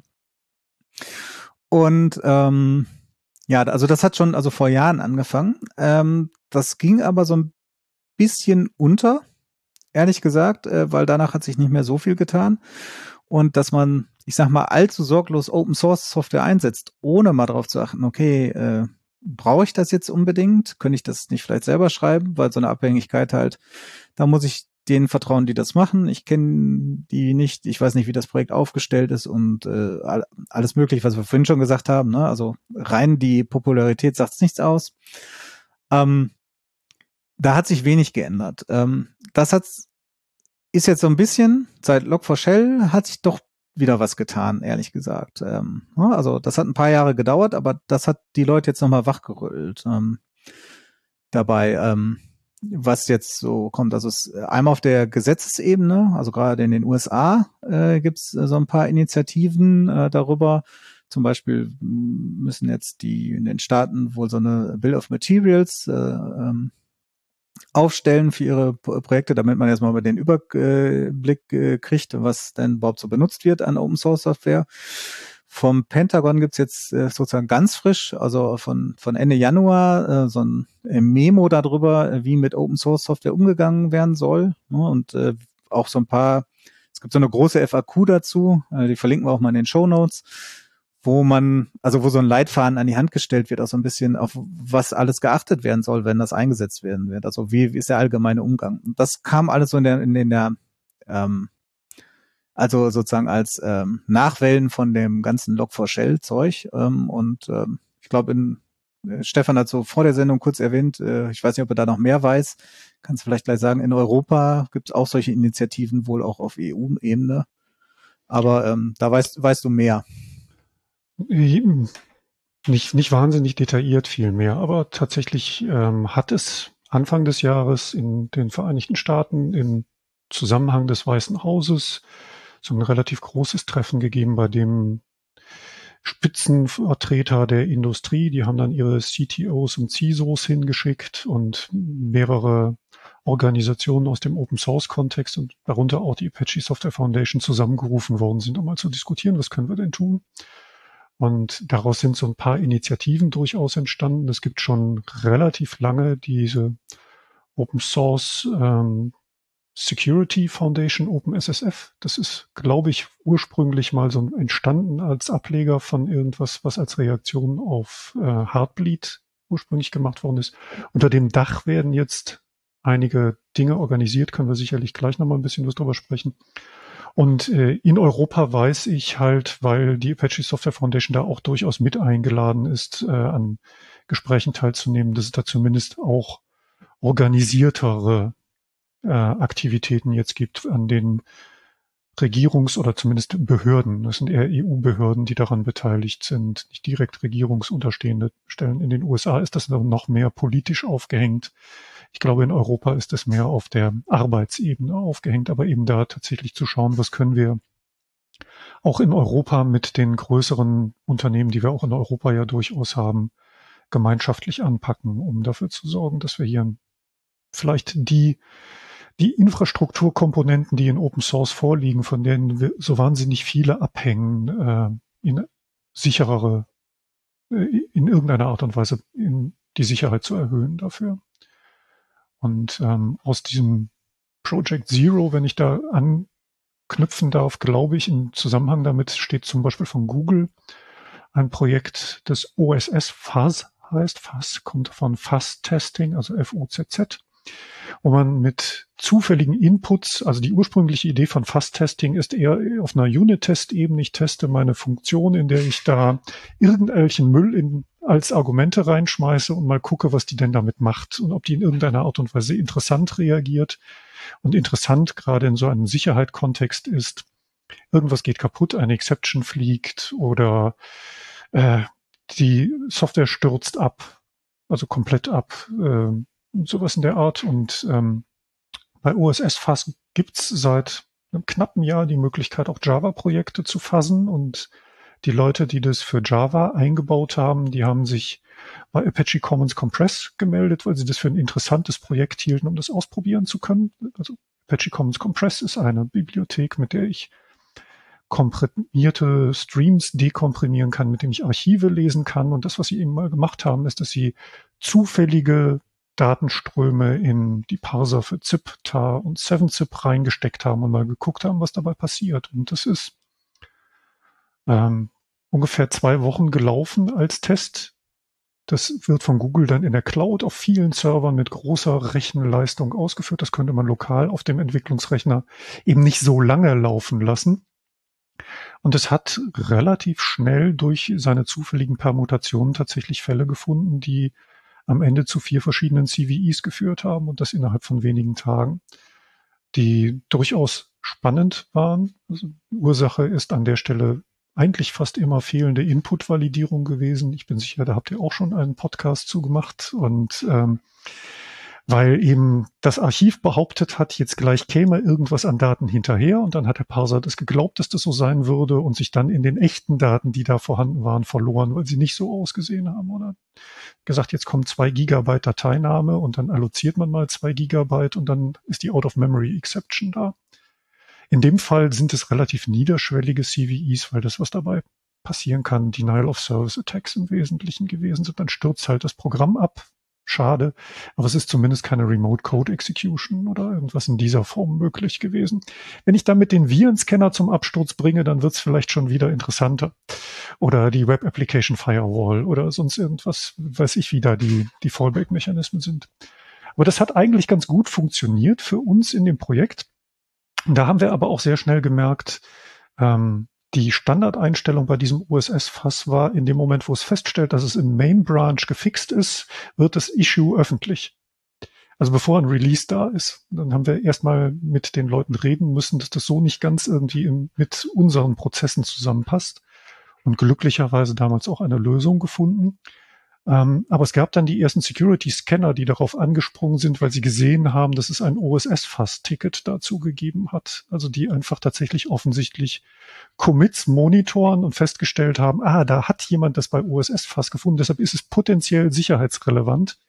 Und dann hattest du eben Warnungen, dass die Version, die gerade noch die aktuellste war, Sicherheitslücken hätte, obwohl es noch keine neuere gab. Und ähm, führt auch irgendwie bei den Benutzern zu ziemlich blöden Situationen. Genau, aber da gibt's eben solche Möglichkeiten und es scheint so zu sein, dass das da noch deutlich weitergeht. Anfang Februar ist jetzt ähm, eine Initiative Alpha Omega angekündigt worden, bei denen eben in der ersten Phase, der Alpha-Phase mit viel Geld und mit Security-Experten von, die zunächst mal von Microsoft und Google auch das Geld kommt zunächst mal von Microsoft und Google äh, loslaufen und bei den wichtigsten Open Source Projekten, was auch immer die Metrik für wichtig an der Stelle sein wird, ist noch nicht so ganz bekannt. Also welche denn die sind, die da kontrolliert werden, aber wo eben tatsächlich gezielt Security Experten Security Audits machen sollen für zentrale Komponenten und äh, ihre Findings zurückgeben und vielleicht auch die Entwicklungsteams der entsprechenden Projekte ein wenig schulen, um zu verhindern, dass sowas in Zukunft passiert. Und daraus soll abgeleitet werden, noch mehr solche automatisierte Testinfrastruktur auch aufzubauen, wie OSS fast es herstellt. Das ist dann die Omega-Phase, um in dieser Phase dann ein möglichst breites Feld, also das Ziel, dass die Pressemitteilung dazu ähm, anbietet, ist, ähm, spricht von 10.000 Open-Source-Projekten, die sie im ersten Schritt dann anbinden wollen. Da kann man sich, glaube ich, einen relativ breiten Effekt von versprechen, wenn da mehr passiert. Natürlich gibt es Grenzen dessen, was man in solchen Tests finden kann. Statische Code-Analyse kann ein bisschen was finden, kann aber auch False Positives haben. Ähm, so ein Fast-Testing findet eben bestimmte Arten von Fehlern, aber ich tue mich gerade schwer damit, mir vorzustellen, wie ich durch zufällige Inputs die JNDI-Ausnutzbarkeit von irgendwelchen Mustern in Log-Nachrichten hätte entdecken sollen. Also das, und auch die statische Code-Analyse würde das im Zweifel nicht herausfinden. Ich glaube, das sind die Arten von Sicherheitslücken, bei denen mir zumindest im Moment noch die Fantasie fehlt, wie man das nur toolgestützt finden kann, ohne dass Leute, die wissen, worauf sie achten müssen, das tatsächlich tun. Wobei Vielleicht ist da mein Vertrauen in künstliche Intelligenz auch zu gering. Ja, aber wobei es natürlich schon irgendwie die Sicherheit erhöht, wenn halt wenigstens andere Lücken entdeckt werden. Also ja klar, die äh, die, die JNDI-Lücke wäre jetzt nicht durch sowas entdeckt worden, vermutlich, aber eventuell kann das OSS fast dafür eben diese anderen Lücken aufdecken. Also es war ja trotzdem für euer Projekt in dem Fall ja, auch wertvoll. Ne?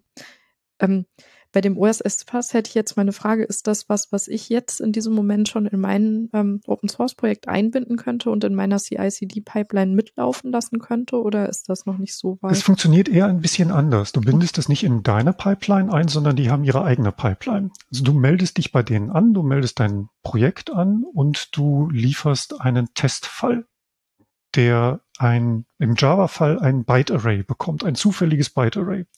Also lieferst einen Test mit einer Methode, mit einer bestimmten Signatur, die bekommt ein Byte-Array und konfigurierst dann OSS fast so, dass du ihm sagst, diese Methode bitte aufrufen. Und dann wird es irgendwo in dieses riesengroße Cluster, das Google dazu betreibt, ne, riesengroß, ich weiß eigentlich gar nicht, wie groß das ist, also das Cluster, das Google dafür zur Verfügung stellt, deployt und dann wird ununterbrochen darauf rumgehämmert. Und ähm, das ist nicht ganz so naiv, dass es einfach zufällige Inputs macht, sondern offensichtlich aus dem Nichts ein Ding, das wie ein valides ZIP-Archiv aussieht, zu erfinden, das ist schon nicht so einfach. Und dann, wenn es äh, tatsächlich auf Probleme stößt, dann versucht OSS Fass, also die, die Fassing-Bibliothek, die da drunter ist, auch äh, ein minimales Beispiel zu finden. Also ob es mit weniger Variationen vielleicht äh, das gleiche Problem auslösen kann, um einen möglichst kleinen Proof of Concept für irgendeinen Bug zu produzieren, den man dann eben rausgibt.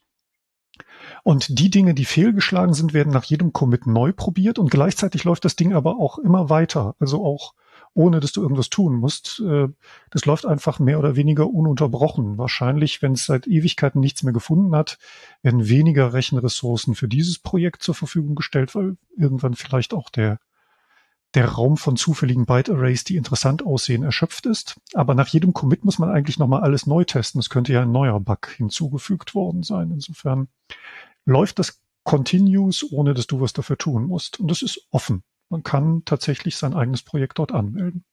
Also kostet das nicht mal was, trotz der richtig. riesigen Ressourcen? Okay, ich hatte nämlich, also gerade sag es, sagt es irgendwas mit riesigen Ressourcen oder vermutlich riesigen Ressourcen, hatte ich erst Angst, dass es was kostet, weil das ja wieder diesem widersprechen würde, dass man dem Open Source Menschen kein Geld gibt. Also ich würde ja für meine genau. Open Source äh, Bibliothek jetzt auch keine 1000 Euro im Monat ausgeben wollen, um sie zu maintainen, wenn ich damit nichts verdienen würde, sozusagen.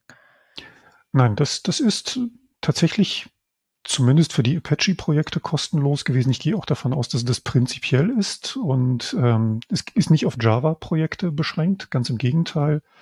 Äh, ich glaube, die Fuzzing-Bibliothek, die darunter ist, ist ursprünglich für C geschrieben und äh, OSS-Fuzz ist schon lange vorher oder länger vorher auch für C-Projekte hat es zur Verfügung gestanden. Das sind einfach verschiedene Integrationen.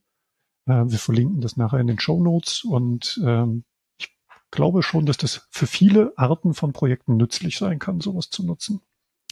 Also man kommt aber nicht unbedingt äh, sofort, also man kann sich da nicht selbstständig einlinken.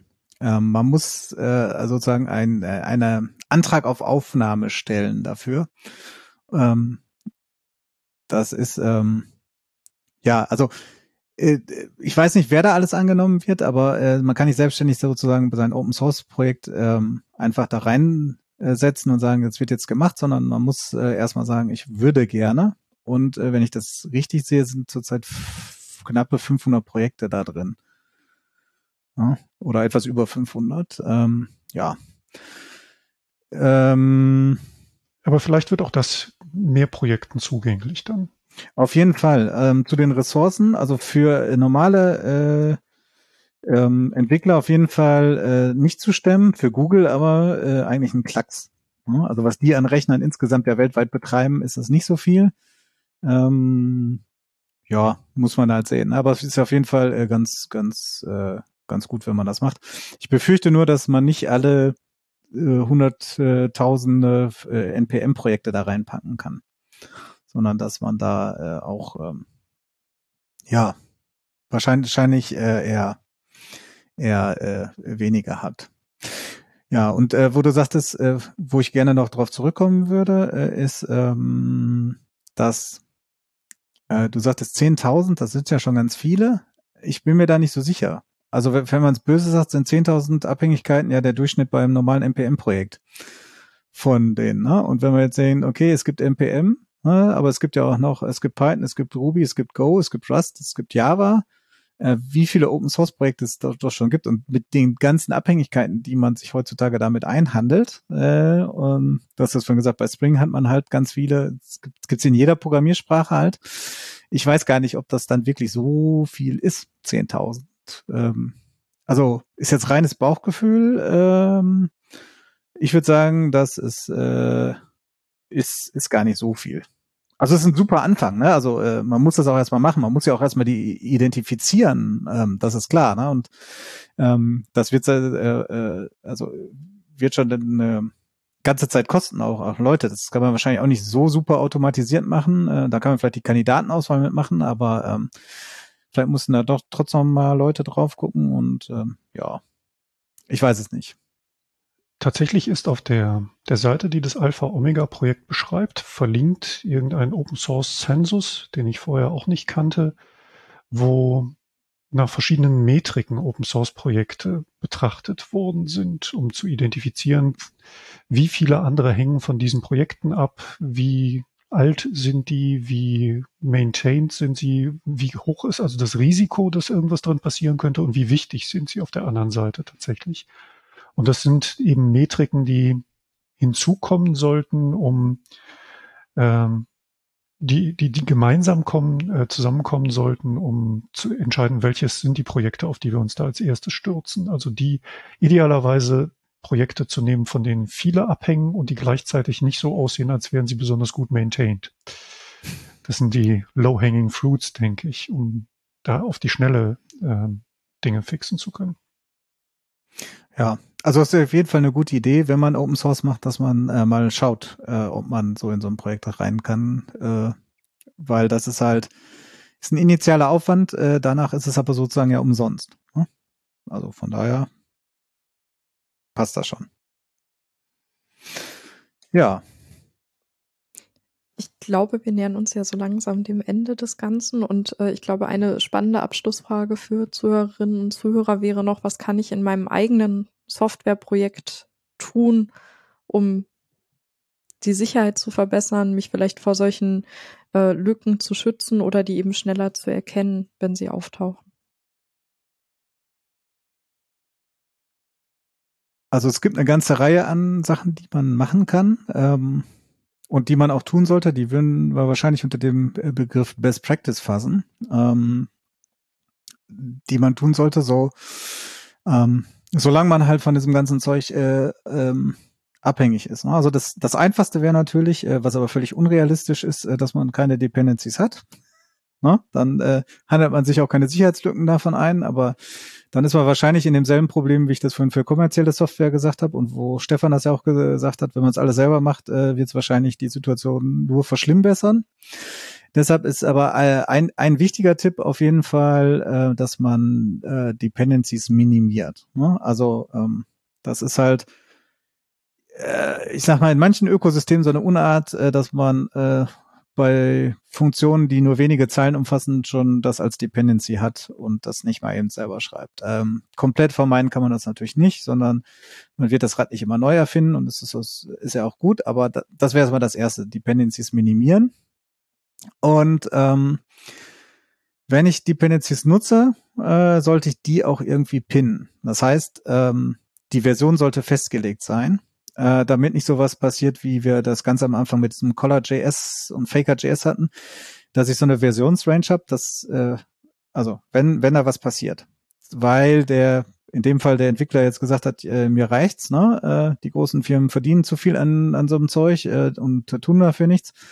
Oder wenn das wie bei den anderen, äh, was wir auch als Beispiel hatten, also passiert, dass so ein Paket vielleicht gekapert wird und die neueste Version dann mit Malware ausgeliefert wird. Ne? Ähm, da wurde halt der, der, der oder die Maintainer äh, selber Angriff, äh, selber angegriffen. Äh, kann ja auch passieren, hat man ja auch schon öfter gehört. Ähm, dass man nicht automatisch die, die neueste Version kriegt, sondern sozusagen immer auf einem bekannten guten Stand ist. Das wäre schon mal äh, ganz wichtig. Und äh, zu den ähm, weiteren Sachen, wenn ich mir die Sachen ansehe, dann sollte ich also die Dependencies möglichst aus vertrauenswürdigen Quellen beziehen. Was jetzt natürlich extrem schwierig ist. Ne? Was ist denn jetzt eine vertrauenswürdige Quelle? Ähm, ich habe vorhin dieses äh, Pentagon-Memo erwähnt und die FAQs dazu. Da sind so einige Kriterien drin äh, dabei. Ähm, Stefan, was Stefan gerade gesagt hat über so den, ich, wie war das, Open Source Zensus oder wie hieß das? Muss mhm. gleich nochmal sagen.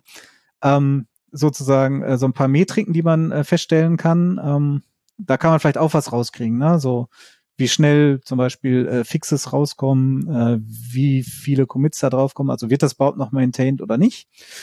Ähm, und von diesem OpenSSF, äh, was auch der Stefan vorhin erwähnt hatte, ähm, gibt es auch so eine Open Source Scorecard. Da sind auch ganz viele Kriterien drauf, sozusagen, um diesen äh, so einen Gesamtwert zu bestimmen. Und da zählt auch sozusagen der Faktor Vertrauenswürdigkeit äh, spielt da auch rein und das auch aufgeschlüsselt, unter welchen Kriterien, also äh, wie man den sozusagen versuchen kann zu ermitteln. Aber das bleibt halt äh, kompliziert, ne? So weltweite Internet, äh, die Vertrauenswürdigkeit von einer Entwicklerin, die am anderen Ende der Welt sitzt, kann ich schwer einschätzen. Während ich jetzt sagen kann, ja, der Stefan macht Ant, dann kann ich Ant wohl vertrauen, weil ich kenne den Stefan jetzt schon lange und äh, gut und äh, das ist wahrscheinlich was Gutes. Aber das äh, so funktioniert das ja nicht mehr. Dazu ist die Open Source Gemeinde viel zu groß, dass man sozusagen auf so einer Basis das irgendwie machen kann. Das halte ich für eines der schwierigsten Probleme äh, von den ganzen Maßnahmen, äh, die auch überall empfohlen werden, ähm, weil das äh, nicht so einfach ist und auch nicht so einfach zu automatisieren. Ne? Das gibt nur so ein paar Indikatoren. Ähm, man kann natürlich noch andere Dinge machen, äh, zum Beispiel äh, Security-Scanner einsetzen, äh, die also Sachen automatisieren. Jetzt sind wir wieder auf der technischen Ebene. Also Vertrauen ist die menschliche Ebene sozusagen und die technische Ebene. Da kann man auch was machen. Äh, Security-Scanner äh, sind da ein Beispiel, die man einsetzen kann während des Builds, die dann äh, zum Beispiel einen warnen, dass wenn man Dependencies hat, die bekannte Sicherheitslücken aufweisen. Aber da muss man vorsichtig sein, da gibt's halt äh, auch eine ganze Reihe an Problemen mit denen. Ähm, wir hatten jetzt zum Beispiel auch in einem Projekt, wo ich ähm, äh, mitarbeite, also beruflich mitarbeite, haben wir ähm, auch in dem, dem Nachlauf von Log4Shell sollten überall Dependency Scanner eingesetzt werden, die in den in dieser Continuous Delivery Pipeline schon mit dabei sind. Wir programmieren da in Go und äh, dieses Tool, was da in der Pipeline ist, ist halt aber äh, noch nicht so wirklich ausgereift. Weil, ähm, also bei Go werden Dependencies alle in einer Datei deklariert und da gibt es nicht sowas wie Scopes, wie es zum Beispiel in Java gibt. Also ich kann nicht sagen, diese Dependencies brauche ich nur für Test oder so optionale Dependencies, die ich nur in bestimmten Fällen brauche. Und ähm, wir haben da zum Beispiel eine Library bei, die für Datenmigration nötig ist ähm, oder Schema-Migration vielmehr. Und die unterstützen eine ganze Reihe an Datenbanken, also richtig viele. Und das heißt, die Dependencies für die Datenbanktreiber sind auch alle dabei und die haben wieder nochmal Dependencies. Und das Tool guckt jetzt drauf auf der Liste von allen Dependencies, die es sozusagen da äh, rauskriegt. Ne? Also die, die, die deklariert sind und die trans transitiven Dependencies.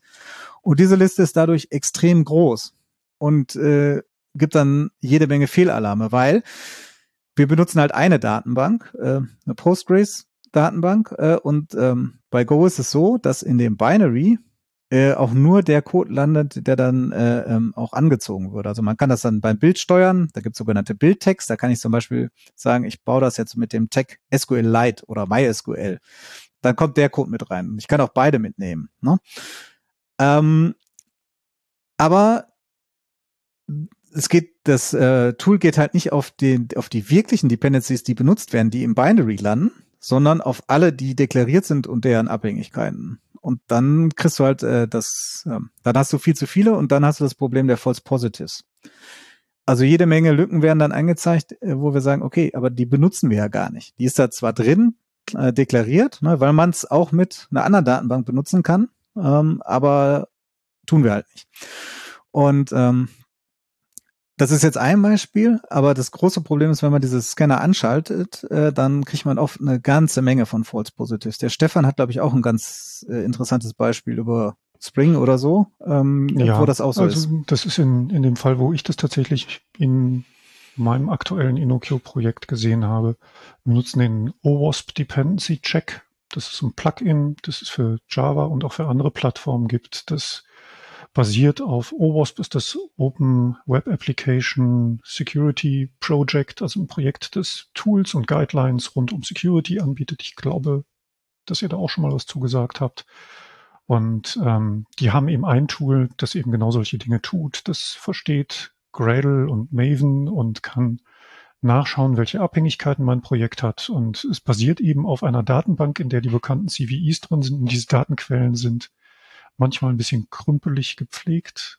Ähm, ist also nicht so ganz klar, was damit jetzt eigentlich gemeint ist. Und dann gibt es eben gelegentlich Meldungen, die überhaupt nicht passen, dass irgendein uraltes CVE, das gegen Spring Security in einer Version 2. irgendwas, aktuell ist irgendwas größer 5, ähm, gemeldet wird äh, und gemeldet war. Und dann gibt es ein anderes Projekt, das auch aus dem Spring Security Kosmos kommt, aber eben nicht das Spring Security Projekt ist, sondern Spring Security OAuth irgendwas, meinetwegen, dass die Versionsnummer zwei irgendwas hat und dann wird dieser CVE gegen dieses Projekt gemeldet. Das heißt, man ist dann regelmäßig damit beschäftigt, irgendwelche Exclusions zu konfigurieren, weil man weiß, diese Regel schlägt hier einfach falsch an, um sicher zu gehen, dass man ähm, dass man das tatsächlich eben ähm, dem Ganzen noch vertraut und nicht äh, die übliche, er hat Wolf gerufen, also kümmere ich mich da nicht mehr drum, weil er das ja immer macht, ähm,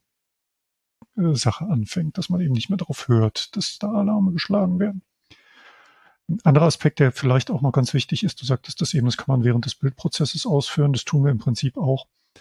Ähm, das nutzt natürlich nichts, wenn mein Projekt gar nicht mehr gebaut wird. Also man muss das auch dann tun, wöchentlich, monatlich, vielleicht nicht ganz so oft, aber muss es schon regelmäßig auch für existierende Software ausführen, weil ähm, vielleicht zu dem letzten Zeitpunkt, an dem das Projekt mal gebaut worden ist, noch keine Sicherheitslücken bekannt waren, aber inzwischen welche bekannt geworden sind.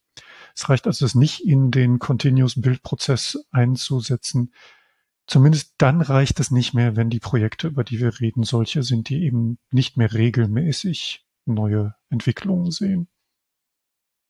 Ja, das ähm, erinnert mich daran, dass man so bei so äh, Container-Scannern, die ja auch meistens in einer Pipeline laufen, dass die oft auch nochmal passieren, wenn da die äh, Container dann deployed werden. Äh, also Time of Check, Time of Use äh, ist halt äh, dann oft äh, manchmal, also läuft dann sehr weit auseinander oder kann sehr weit auseinanderlaufen.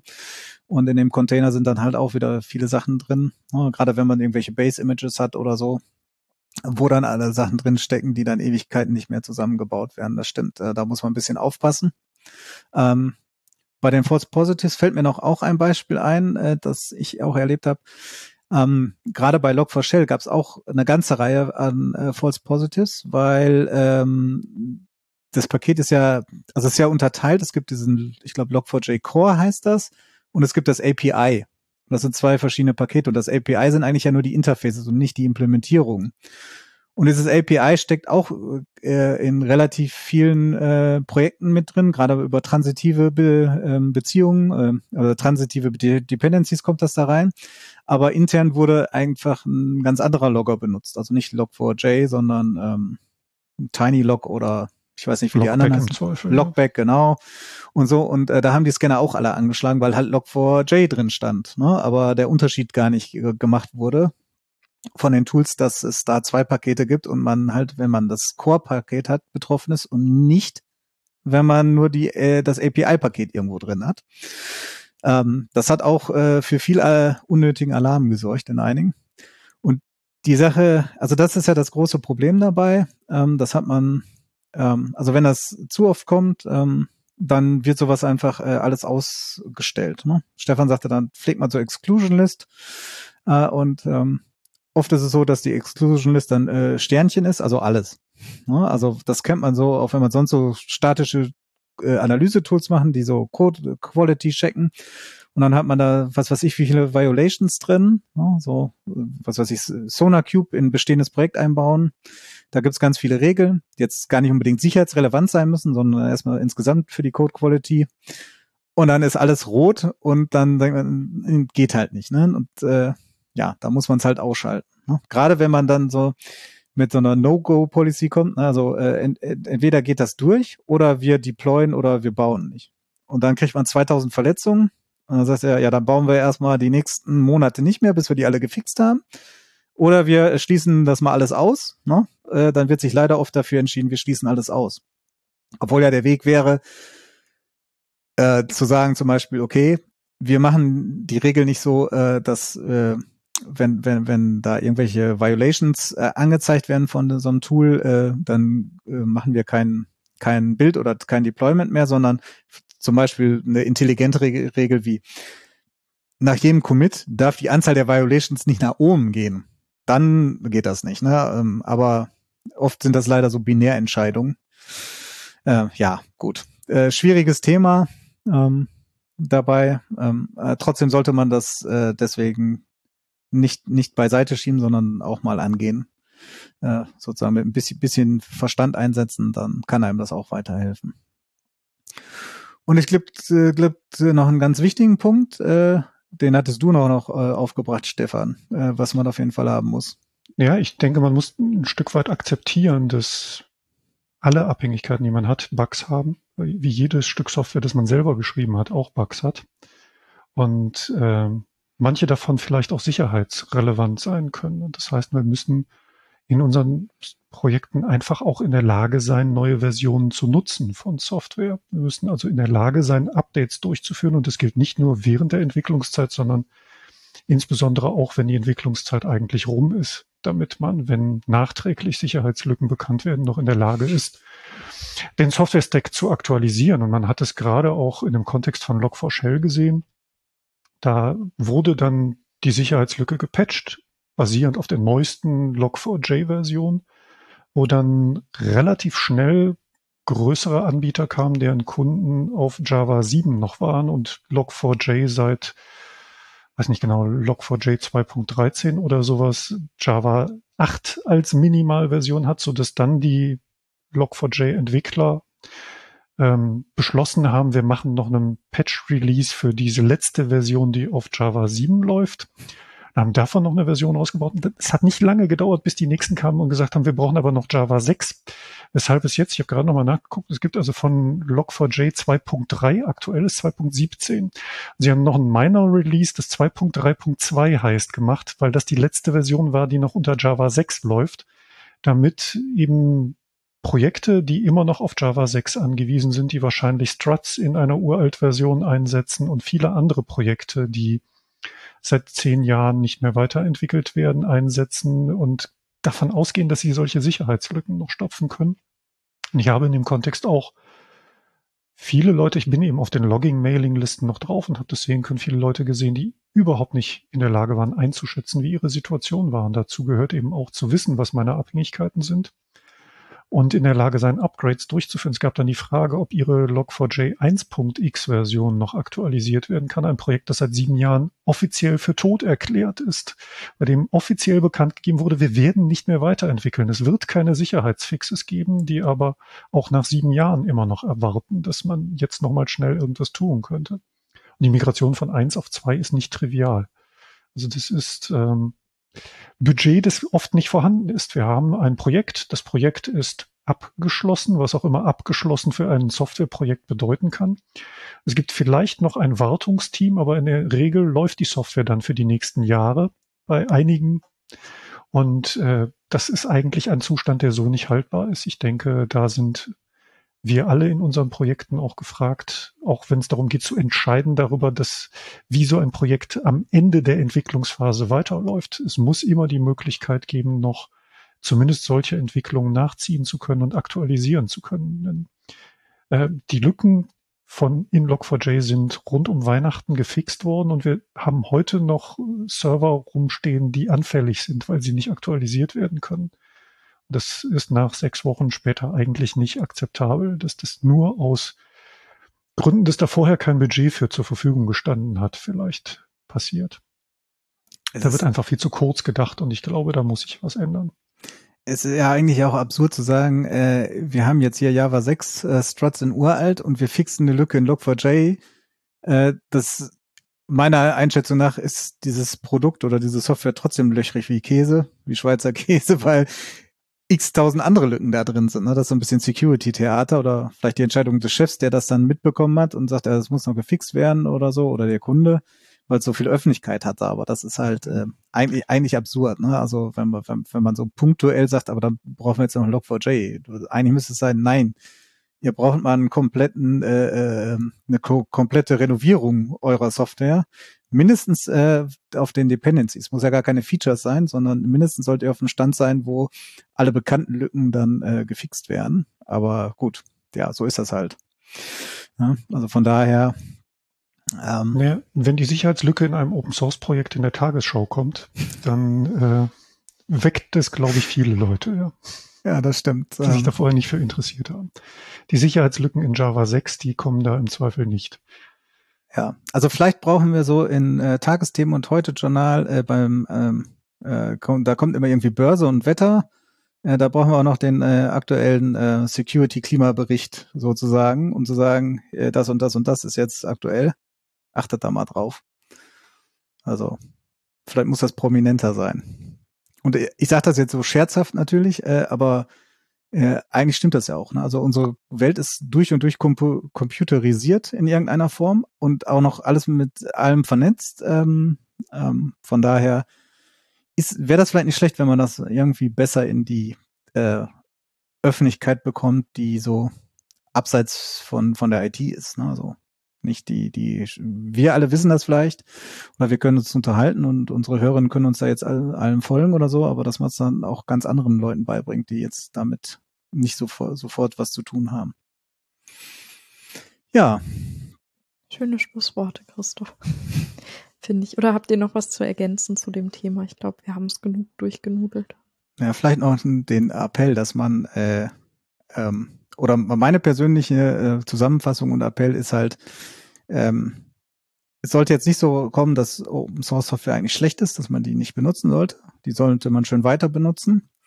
Äh, aber nicht so völlig bedenkenlos, wie man das so macht. Ne? Also, also so ein bisschen nachdenken vorher ähm, dabei ähm, und äh, auch äh, nicht blind. Ne? Nicht einfach sagen, ah, da ist was, äh, schnell mal in mein Package.json äh, rein oder in meine Go-Mod-Datei oder in mein mein, ähm, ich weiß nicht, bei, bei Java, äh, was weiß ich, in meine in meine POM, genau, in meine POM XML äh, oder so, nicht, nicht, nicht einfach blind alles mal aufnehmen, sondern ein bisschen nachdenken und dann, wenn man ein paar Maßnahmen trifft, die wir jetzt auch am Ende genannt haben, dann kann man, glaube ich, Open Source auch weiterhin gut benutzen. Äh, und ähm, das wäre, wäre, glaube ich, für alle ganz gut.